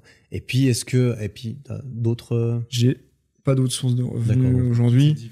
J'aimerais travailler sur, euh, sur d'autres choses euh, à l'avenir, mais pour l'instant, voilà, c'est comme ça que, que je fonctionne. Mais j'aimerais bien, euh, moi, le, le, le, le Graal plus tard, euh, je dépose ça là, j'en ai jamais parlé, ce serait de faire un, un film. Un film? Ouais, un film. Mais je- ça serait sur ma chaîne. hein. Ok. Mais un vrai film, un gros format, tu vois, d'une heure et demie, euh, sur une thématique précise, euh, avec des images incroyables, avec une équipe derrière. Ça, c'est un truc qui, qui, qui t'a chauffé quand t'as commencé à faire les vidéos? T'as eu t'as cet Non. attrait pour le, la- le- l'audiovisuel Ah oui, j'ai eu, mode, cet euh, attrait assez vite. T'as t'as- t'as rêvé des fois de faire des films ou d'être acteur, je sais pas? Jamais avant, mais Non. en fait, euh, là aujourd'hui, moi, ce qui me passionne, c'est pas que la pêche, hein, c'est toute ma sphère. Hmm. Ce qui me passionne, c'est la relation avec mes partenariats, c'est euh, la créativité sur le montage vidéo, la gestion des réseaux sociaux, la pêche sportive. En fait, tout ça, toute cette bulle, elle me stimule, elle me passionne énormément. Ça me. Mon cerveau, tu vois, il est, il est nourri, quoi. Mhm. il est nourri et ça me rend heureux, quoi. Ça me rend super heureux. Je suis, en fait, tu vois, je suis aussi heureux de faire une superbe image au boîtier Ouais. que d'avoir fait un beau poisson. Ouais, Aujourd'hui, c'est ça.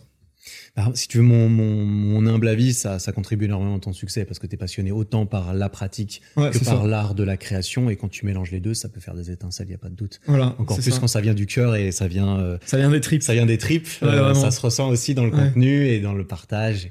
Et, et Ouais. c'est magnifique. Et t'as jamais euh, pensé ou, ou- parce qu'on pourrait se dire tiens c'est marrant, euh, tu utilises des cannes, tu utilises plein de trucs, créer tes propres produits de, de pêche, c'est pas euh, ça, Bah, tu vois, euh, c'est pas, on, pas en a, on en avait discuté. euh, Ouais. Alors moi je ça sais être- réponse, mais je te demande parce que Ouais, ça, ça pourrait, ça pourrait être vraiment cool. Hein. Mais du coup, là, on est plus euh, sur une démarche où, avec, euh, vu que j'ai des partenaires sur le long terme, c'est de bosser ensemble sur des, comment dire, des éditions limitées ou des collabs sur des produits. Là, ça va faire de plus Bien en plus sûr. et on va faire des trucs cool. ouais bah évidemment. Moi, ça me permet d'avoir derrière, eux, ils ont les moyens. Et moi, en fait, je peux apporter ma créativité dedans et on travaille ensemble. Et ton image aussi, on va pas se mentir, Ouais, elle a une sacrée image. valeur ton image aussi. Oui, ça aussi. Mais tu vois, là, moi, ce qui me, ce qui me botte, hein, c'est de faire des projets. Bah évidemment. C'est les projets, les projets, les projets.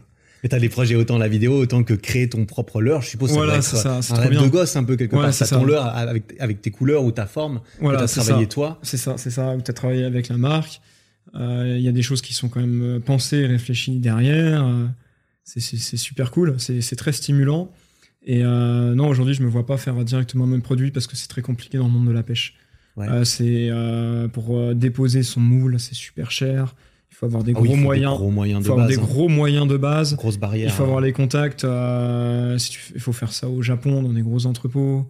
Entre le moment où tu crées ton leurre et le moment où il peut arriver sur le marché, il faut compter deux ans. Après, il faut avoir ton site, il faut avoir les stocks. Oui, non, c'est un autre Euh, métier, il n'y a pas de doute. C'est un autre métier, c'est pas mes compétences. Moi, je préfère laisser ça à ceux qui ont les compétences, donc euh, mes partenaires, et, euh, et de créer justement une synergie euh, ensemble. Ouais, trop bien. Puis trop bien. Tu te, tu te- Et à l'avenir, rien n'est exclu. Rien Moi, je ne me mets pas de, de barrière, tu vois, je suis ouvert d'esprit. Euh, on sait jamais, quoi. À l'avenir, peut-être que je vais, je vais me faire un kiff, hein. Parce que là, tu vois, tu l'as dit, euh, tu, tu nous as teasé un truc. Un film, ça serait stylé, ça serait un peu un accomplissement peut-être pour toi. D'autant plus que j'imagine que ah, si tu veux le faire sur ta chaîne YouTube, ce serait un truc, un projet que tu vas chapeauter tout seul. Est-ce que tu as d'autres euh, visions pour le futur? C'est quoi un peu là t'es- Ouais, j'ai. Comment tu euh, projettes la suite Tu vas continuer de partir dans le monde entier, faire plein de projets à gauche à droite? Parce que J'ai des projets, euh, j'ai des projets, euh, notamment un qui lancerait en fait une série. Ce serait un projet chaque année qui sortirait.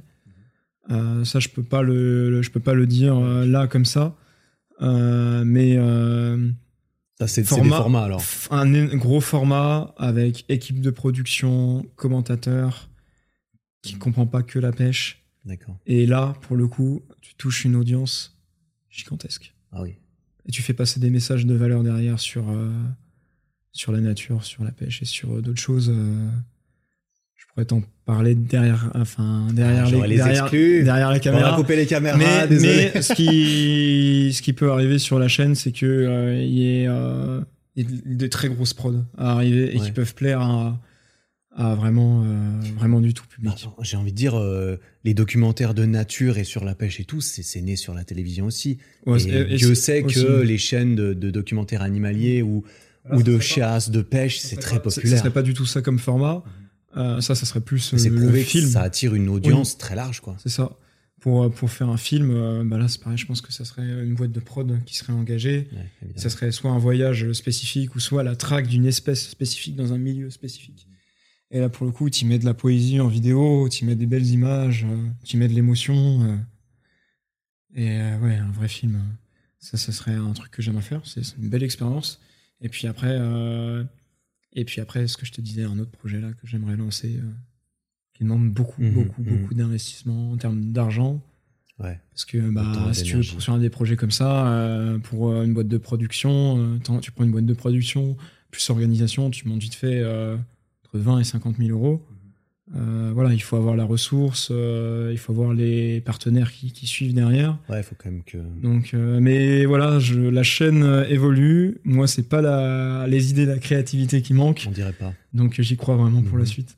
Et, et selon toi, pour, pour voir un peu un côté un peu plus mindset et tout derrière tout ça, parce qu'on voit que t'es es passionné, comme tu le dis, de, fou par, euh, par tout ça. Mm. Ça vient d'où? Tu l'as cultivé T'as l'impression que ça t'est tombé dessus C'est venu avec la pêche, et puis ensuite t'as découvert la Alors- vidéo, puis tu t'es dit, waouh, en fait, euh, j'adore. T'adores tout c'est. Ce, mindset, il m'est venu euh, grâce à la muscu, Ah, c'est vrai? sport. Beaucoup. Beaucoup, tu Ah, vois. bah on y revient, putain. Ouais. Faites de la muscu, bordel. Ouais, ouais, bah, le, le street, alors tu vois, je j'avais un, moi j'adore le sport, j'ai besoin, de faire du sport pour me défouler. J'avais un bon niveau d'escalade avec, euh, avec mon binôme Léo qui, qui, qui pêche aussi, euh, qui pêche bien le silure. Et, euh, et après ça, circonstances de, de vie, de taf, etc. Ça, c'était à quel âge l'escalade? Ouais, sur nos 18 ans. 17 ans. Ah, de suite Ah oui, il y, a- pas si longtemps alors. Ouais, ou peut-être même avant, j'ai du mal à resituer. Ok. On a fait quand même. Donc tu faisais ça en parallèle de la pêche quand même, après tes 16 ans, quoi. Ouais, mais je pêchais. tu sais, c'était, Ouais, j'étais un peu pêcheur tranquille, occasionnellement, ouais. occasionnellement. voilà. Très bien.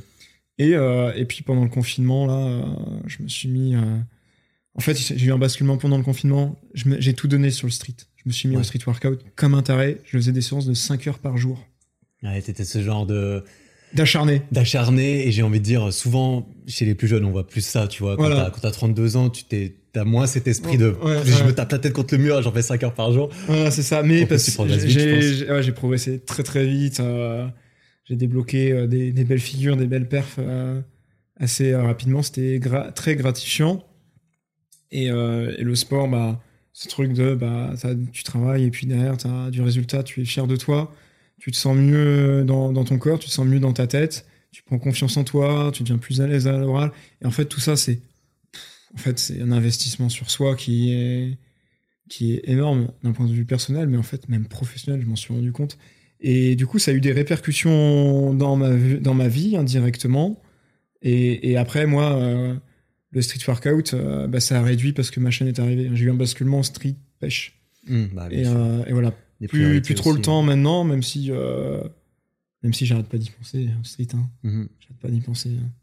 Ça aurait pu être une grande passion, je pense. ouais Ah, t'es Et- jamais à l'abri de Non, mais moi j'ai commencé à 25 ans c'est- c'est- Ouais, ouais, t'as ouais. 21 ans euh, c'est- t'inquiète ça Mais, peut revenir hein, ça mais peut dès revenir. que dès que je dès que j'aurai un peu plus de temps euh, pour moi et après c'est toujours une question d'organisation pas se voiler la face hein. si je le oui c'est une histoire voulais priorité, vraiment à sûr, fond à euh, fond à fond je pourrais trouver le temps c'est juste que c'est Voilà. pas assez prioritaire euh, dans ta ça vie pour, pour l'instant je pense qu'au fond de moi c'est pas assez prioritaire j'ai euh, besoin de m'investir encore dans mon travail Ouais. et euh, voilà ça m'a donné des valeurs et la, la pêche m'a ça m'a comment dire renforcé ces valeurs là c'était plus ou moins les mêmes par rapport au parallèle qu'on a fait tout à l'heure entre mon activité la pêche sportive et la muscu tu vois.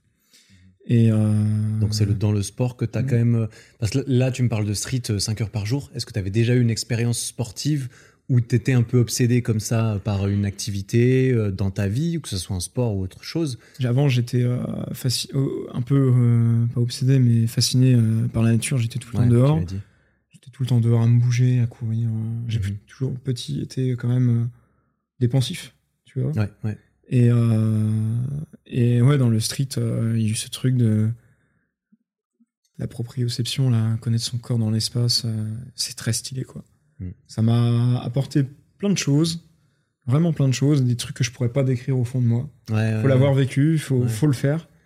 Et, euh, et ça m'a amené euh, aujourd'hui à pouvoir euh, m'exprimer comme ça, euh, sans trop de problèmes, alors que j'étais timide au pas possible. Ah, c'est euh, ça, tu étais assez... euh, Très timide, très réservé. tu vois, j'étais le genre de gars devant la classe, l'exposé, j'avais la feuille qui tremblait. hmm. Pour parler devant euh, 15 personnes. Ouais, voilà. Et là, je suis dans des salons de pêche, c'est des milliers de personnes et, je parle de mes sujets, de mes animations. J'ai fait une rencontre abonnée à un, un grand magasin de pêche partenaire, là. Il y avait 300 personnes, il y en a qui ont fait 700 km pour venir. Ouais. Là, j'ai pu prendre le temps de discuter avec chaque personne. Et euh, j'ai fait une animation autour du flotte tube. Les gens étaient tr- trop contents. Ils voyaient le flotte tube qui, avait voyagé en Finlande, en Martinique. Le Ouais. produit avait une histoire. Ouais. Tu vois, il était abîmé avec de la terre. Et euh, les gens étaient trop contents. Ils me prenaient en photo avec à côté. J'ai signé des coques de téléphone, quoi. Bordel, je pêche. Ouais, ça y est. J'ai signé, signé tout. euh, Il y en a, ils, ont fait une photo, ils sont allés faire un tirage photo derrière. Chacun a fait sa signature Ah, c'est du délire. Et le retour des gens comme ça, euh, tu, te rends compte de, tu te rends compte de l'impact. Je suis en train de m'éparpiller là, mais. euh, Non, non, bah. euh, Ouais. C'est, l'idée. Hein. L'idée, c'est d'essayer de comprendre un peu. euh, Voilà, bah, le mindset, du coup, comme tu dis, est venu, est venu, bah, du coup, est venu, comment dire, bah, je pense aussi du cadre familial. Ma mère, elle, elle est plutôt entrepreneuse, elle s'est mise en- à son compte un petit peu au même temps que moi, en même temps que moi. C'était très stressant pour elle aussi. Euh, mon, mon père, il est ouvert d'esprit, il est très, très bricoleur, il a de l'or dans les mains, euh, il a la valeur du travail, euh, l'entoura- l'entourage aussi. bien sûr. mon grand-père, ça joue. mon grand-père qui est que j'apprécie beaucoup du côté de ma mère Quelqu'un faisait de la pêche dans, dans ta famille? Si- pêchait vite fait mais non pas vraiment D'accord. et mon grand-père lui qui, est- qui a démarré de la terre battue la terre battue il a monté son exploitation agricole il a il l'a revendu il a super bien géré son truc il a une il a une il a une belle maison euh, il a fait euh, des beaux enfants euh. forcément le cadre familial et environnemental aura un impact sur ta façon de penser et ta vision du monde. Si si t'es quelqu'un comme comme on, dit tout le monde ne part pas avec les mêmes chances au début. Après ça dépend co- comment tu les exploites et ce que t'en fais. Mais le fait d'avoir plutôt un grand environnement en fait ça donne aussi une, envi- un- une ouverture d'esprit Mhm. je pense Bien sûr. je pense Ouais, je suis entièrement Voilà. d'accord. Et, et après, libre à toi, c'est la, c'est la beauté de la vie et c'est, c'est, enfin, c'est aussi ça que, que, qu'on trouve, euh, ouais, la beauté de la vie, c'est que derrière, bah, si tu fais des enfants toi aussi, bah, tu peux aussi Voilà. participer à leur environnement et euh, si tu as eu la chance de réaliser au moins euh, la chance ou la malchance que tu as pu avoir au départ, tu gardes quand même une certaine partie du contrôle normalement de te dire bon bah mes enfants, j'ai envie de leur offrir peut-être un environnement comme ci, ce Voilà. genre de modèle, ce genre de valeur.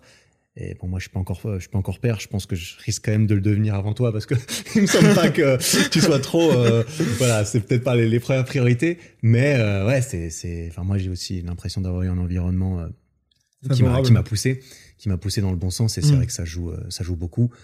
Mais euh, derrière, il faut quand même, euh, il faut quand même faire le, a- faire le taf euh, soi-même et taf, puis hein, euh, faire euh, avec ce qu'on a, euh, mine de rien. faut faut pas faut pas se voiler la face hein. Si tu veux si tu veux réussir t'es obligé de, ta- de travailler en tout cas je pense que c'est ça pour tout entrepreneur que ce soit les tout débuts que ce soit un an deux ans trois ans quatre ans cinq ans peu importe ce que tu considères le début par rapport à ta progression Mm. euh, t'es obligé de cravacher comme un malade hein. Mhm. moi des, des, des nuits blanches à la queue leu chômer, effectivement. des, des nuits blanches à la queue leu j'en ai bouffé euh, tu pars en tournage. Tu vois bah là typiquement sur les, les lacs alpins les, les coups du matin donc pêcher tôt le matin c'est important. On, on s'est déplacé de lac en lac. Euh, voilà c'est cinq jours. Cinq jours t'es sur les cinq jours la, la nuit la plus longue c'était trois heures. Faut, faut être souriant à la caméra faut être dynamique il faut être concentré à la pêche. Prendre le poisson Ah de ta oui. vie à tout moment.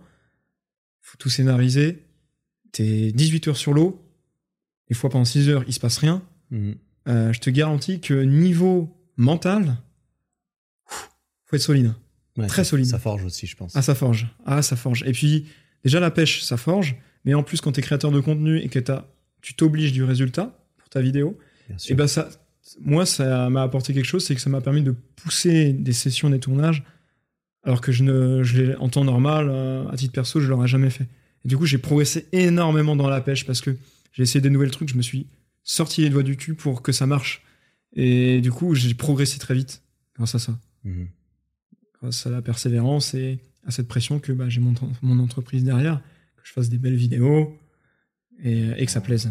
Ça plaise à tout. T'as envie. Voilà. Tu Mais t'as une pression énorme au début, hein, parce que quand t'as une petite chaîne, qu'il faut être régulier, il faut du poisson, faire de la poisson, être qualitatif, que des fois c'est très dur, que t'as pas les contacts, t'es obligé de pêcher autour de chez toi. Mhm. Euh, moi j'ai une grosse pensée à, à mes potes, mes collègues là, euh, qui se sont lancés, euh, qui sont dedans. Parce que stressant, c'est très très stressant. Mm. Alors c'est un stress positif, hein, mais faut Faut quand tenir. même pouvoir le tenir et, Faut tenir. et accuser le coup et Ah l'utiliser ouais, comme, une, comme de l'énergie et de l'essence. Il, faut tenir parce qu'en en vidéo, les vidéos peuvent faire rêver, peuvent paraître simples, euh, tout paraît plus ou moins facile, fluide, ça passe très vite. Mais des fois, tu as un concentré d'une semaine en 20 minutes. C'est la vidéo, c'est scénarisé pour que ce soit comme si c'était sur une journée. Il faut que ce soit sympa, tu vois. C'est ça. c'est ça, tu vois.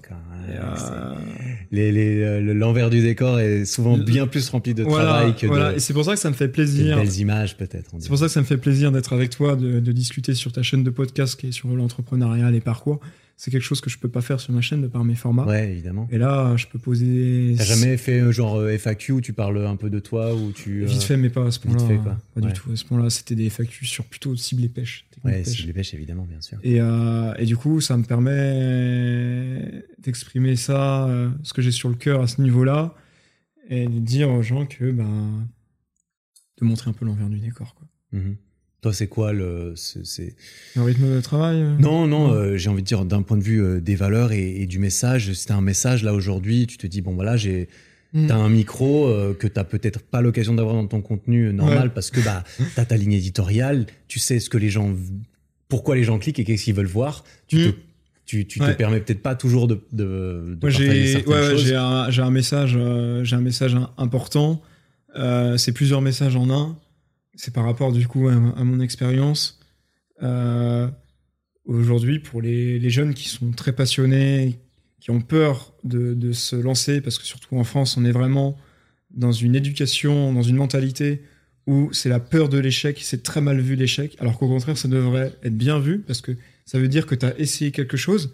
Ce qui est important, c'est pas échouer, c'est cool. Hein. Le plus important, c'est ce que tu en fais après c'est si tu décides de t'améliorer, de te relever après ton échec et de retenter. Le problème, c'est qu'aujourd'hui, il y a une pression sociale, je pense, par rapport à l'éducation, euh, le travail, la mentalité. Les gens, ils veulent plus rien faire. Ils, veulent plus se lancer. Euh, je, parle, je, parle un peu à ma génération, même à les plus jeunes. C'est un ressenti que j'ai. Et par rapport à ma situation, qui est quand même assez, assez spéciale, je pense que peu importe le domaine, si tu es jeune, très passionné, tu as décidé de vraiment t'investir dedans et que tu y crois, tu peux réussir. Petit message aussi aux parents qui ont peut-être euh, leurs enfants qui sont à fond dans une activité qui leur paraissent peut-être euh, assez insolites. Euh, encouragez-le, quoi. Parce que si, si vous, si, vous l'encouragez, que vous le soutenez derrière, il peut faire des belles choses. Et ça, je le retranscris par rapport à mon expérience parce que mes parents, ils m'ont soutenu. Et en fait, ça a été un énorme, énorme soulagement pour moi. Hmm. C'est une vraie, euh, c'est un vrai travail d'équipe mine de rien. L'entourage et l'entourage. Et c'est vrai que c'est c'est c'est autant tu as le message aux, gens comme toi, autant tu fais la part de la part du message aux parents qui justement ont un rôle euh, euh, énorme sur sur bah, évidemment l'épanouissement de leurs enfants en, général. quoi. le problème quand tu es jeune, c'est que tu pas autonome, tu ne dépends pas que de toi. ça peut être très dur, très frustrant. Et là, c'est important d'avoir un, pilier, euh, un pilier familial quand même, ou un entourage. Hein. Tout le monde n'a pas un pilier familial, bien sûr. Tout le monde n'a pas un entourage énorme. Mais euh, si vous avez quand même quelques proches, euh, d'être soutenu dans ce projet-là, et avant tout, il y a des moments où faut, faut essayer. Quoi. On n'a qu'une vie. Si tu tentes pas et que tu penses après avoir des regrets, si tu te dis que tu vas avoir des, des regrets, il faut que tu te lances. Ah, moi, je suis parti de ce principe-là. Si là, j'ai un nouveau projet et je me dis, si je le fais pas là, je vais regretter. Je réfléchis pas, j'y vais. J'y vais parce que je me dis c'est le moment où jamais. Il Faut y aller quoi. ouais, c'est c'est c'est très inspirant et c'est très c'est très cool.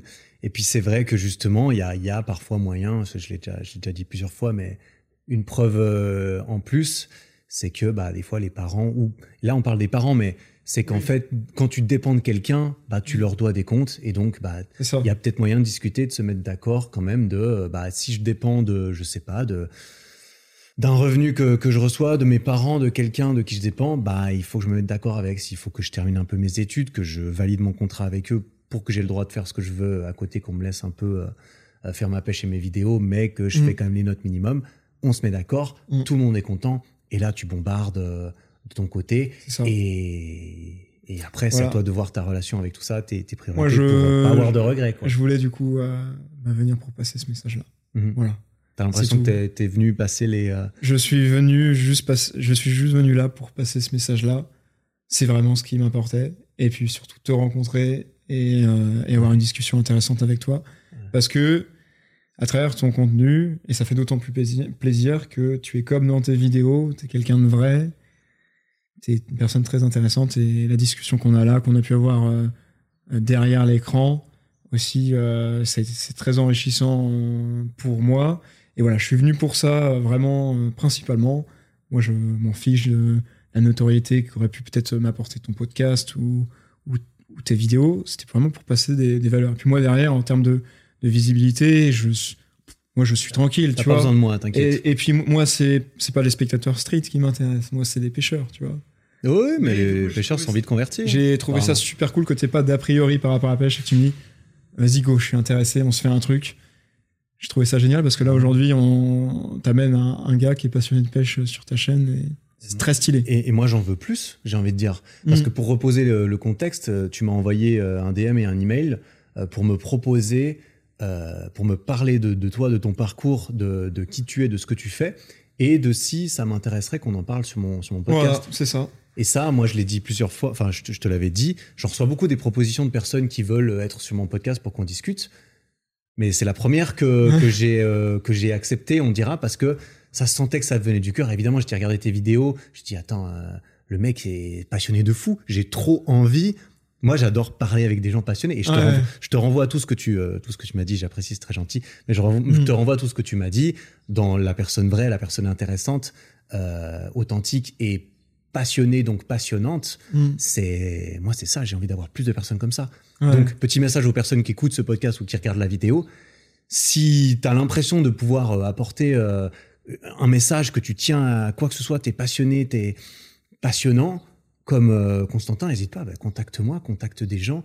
Euh, moi, je suis avec, je suis ultra ouvert à, j'ai trop envie de rencontrer des personnes comme toi. En fait, c'est vrai. Mm. Que ce soit des créateurs ou pas, des gens passionnés, des artistes ou, ou, quoi. Je... Il, y a, tellement de gens qui ont des choses intéressantes. Tellement intéressant. Moi, je bois tes paroles alors que j'ai jamais fait de pêche, tu vois. Mais je suis là, putain, vas-y, je veux. En plus, moi, je, suis un peu, je suis un peu taré aussi des fois. Je suis un peu obsessionnel sur certaines choses. j'ai aussi mes petits trucs, j'ai mes petits équipements, j'ai mes machins. je suis pareil. Je suis là, putain, vas-y, je suis trop chaud. Ah, ça doit être trop stylé d'avoir ta collection de euh, toutes les couleurs. Je me dis ah, forcément que c'est stylé, tu vois. Et en tant qu'être humain, ça nous, ça, on, peut tous s'apparenter un peu à, ce, à ça. Et, et à un moment donné, tu vois, ça transmet des émotions aussi. Et je voulais... On s'apparente tous, qu'on fasse de la pêche ou pas.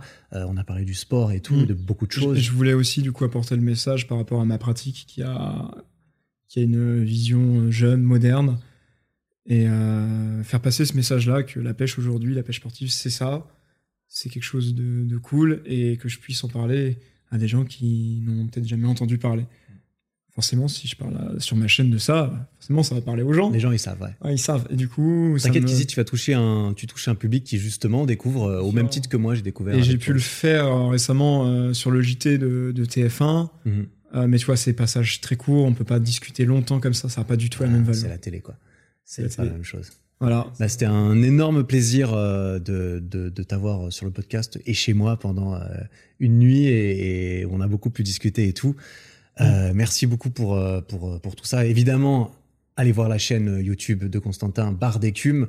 Le compte Instagram, il y a plein de vidéos, vous inquiétez pas, vous allez découvrir l'ambiance, voir comment c'est fait, vous immerger là-dedans, que vous connaissiez déjà, et dans ce cas, vous connaissiez, c'est sûr, ou pas. Et hmm. je suis sûr que tu vas pouvoir faire des, nouveaux, des, nouveaux, adeptes. un mec qui va se dire bon bah ce week-end je sais pas quoi faire. Bah en fait on va même, faire les pêcher. Même pas juste aller jeter un œil en fait pour voir ce que c'est aujourd'hui. Et après, vous faites ce que vous voulez. Hein. si ça vous intéresse, si vous accrochez, bah, tant mieux. N'hésitez pas à me faire un retour. Et il y a des vidéos qui vont arriver en plus. Bah, il y a tout le temps des... Je sors deux, deux, vidéos par mois. À chaque fois, c'est des projets qui sont. Chaque fois, c'est des bangers, évidemment. Complètement différents. Euh. Mhm. J'essaie vraiment de, de, me diversifier dans mon contenu, varier entre de l'eau douce, de la mer, des voyages, avec des personnalités, des abonnés. Trop stylé. Et si ce podcast vous plaît, évidemment, 5 étoiles sur Spotify, sur Apple, c'est très important. Ça, ça soutient aussi le, le podcast. On peut s'abonner. ericflack.com pour tous ceux qui sont tarés de, de jolis petits équipements pour s'entraîner euh, au street. bon, toi, tu connais. Euh, tu m'as dit que tu possédais aussi euh, quelques, quelques barres chez toi à l'époque où j'avais acheté, j'avais acheté ta barre elle me sert toujours. D'ailleurs, il m'a montré hier, ça fait un an et demi qu'il n'a pas fait de street, mais il m'a fait un back lever euh, one arm euh, hier en mode euh, ça, il a pas trop perdu. Hein. Il a pas trop perdu. mais, mais Constantin, merci encore pour tout ça. Et puis, ce sera un très grand plaisir pour moi de toute façon de voir ces projets naître, grandir et tout comme mm. ta carrière et pourquoi pas peut-être se faire un truc qui sait. Et, et je t'avoue que là, on va pas se mentir. Moi, la pêche, moi, je suis intéressé par tout. T'inquiète que maintenant j'ai ton numéro, je suis désolé, mais le jour où j'ai envie de faire de la pêche, où je me dis, Ouais, putain, ouais. vas-y, crée un truc, faire une vidéo ou quoi, t'inquiète, je t'appelle direct. Et puis, Il y a moyen, euh, y a moyen chaud, de, y a moyen de, je t'en t'as ai, par- parlé. t'as envie d'avoir un boulet de 90 kilos avec toi pour, euh, pour pouvoir forcer sur la canne sur des gros on, trucs. on va te, on va te confronter toi en tant que go muscu euh, sur un, sur un poisson de 2 mètres, 2 mètres 50. Ah putain, mais j'imagine va- tellement comme ça doit être incroyable de te sortir un Ah truc bah, de 2 mètres de l'eau. On va bien serrer le frein puis on va voir, euh, on va voir si t'as une rupture du biceps. Ah yes, on va se déchirer des biceps, euh, moi versus poisson. Ouais. Oh, ça va être trop stylé. Bah, on verra, on se Écoute, tient aussi encore pour qui, qui ça. sait, l'avenir nous le dira. Mhm. Bah merci encore en tout cas. C'était avec grand plaisir, plaisir euh, partagé. Merci de m'avoir invité, merci de m'avoir laissé m'exprimer sur, euh, sur ma passion. C'était une immense joie, vraiment. Bon, t'as officiellement atteint la fin de cet épisode. Félicitations. Si le podcast te plaît, n'hésite pas à me le faire savoir en lui mettant 5 étoiles sur Spotify et Apple Podcast et en t'abonnant pour ne rien rater. Et ça, tu peux le faire là, maintenant, en sortant ton téléphone. Ça prend 5 secondes, tu vois. Merci beaucoup pour ton attention. J'apprécie énormément. Passe une belle fin de journée et à très bientôt.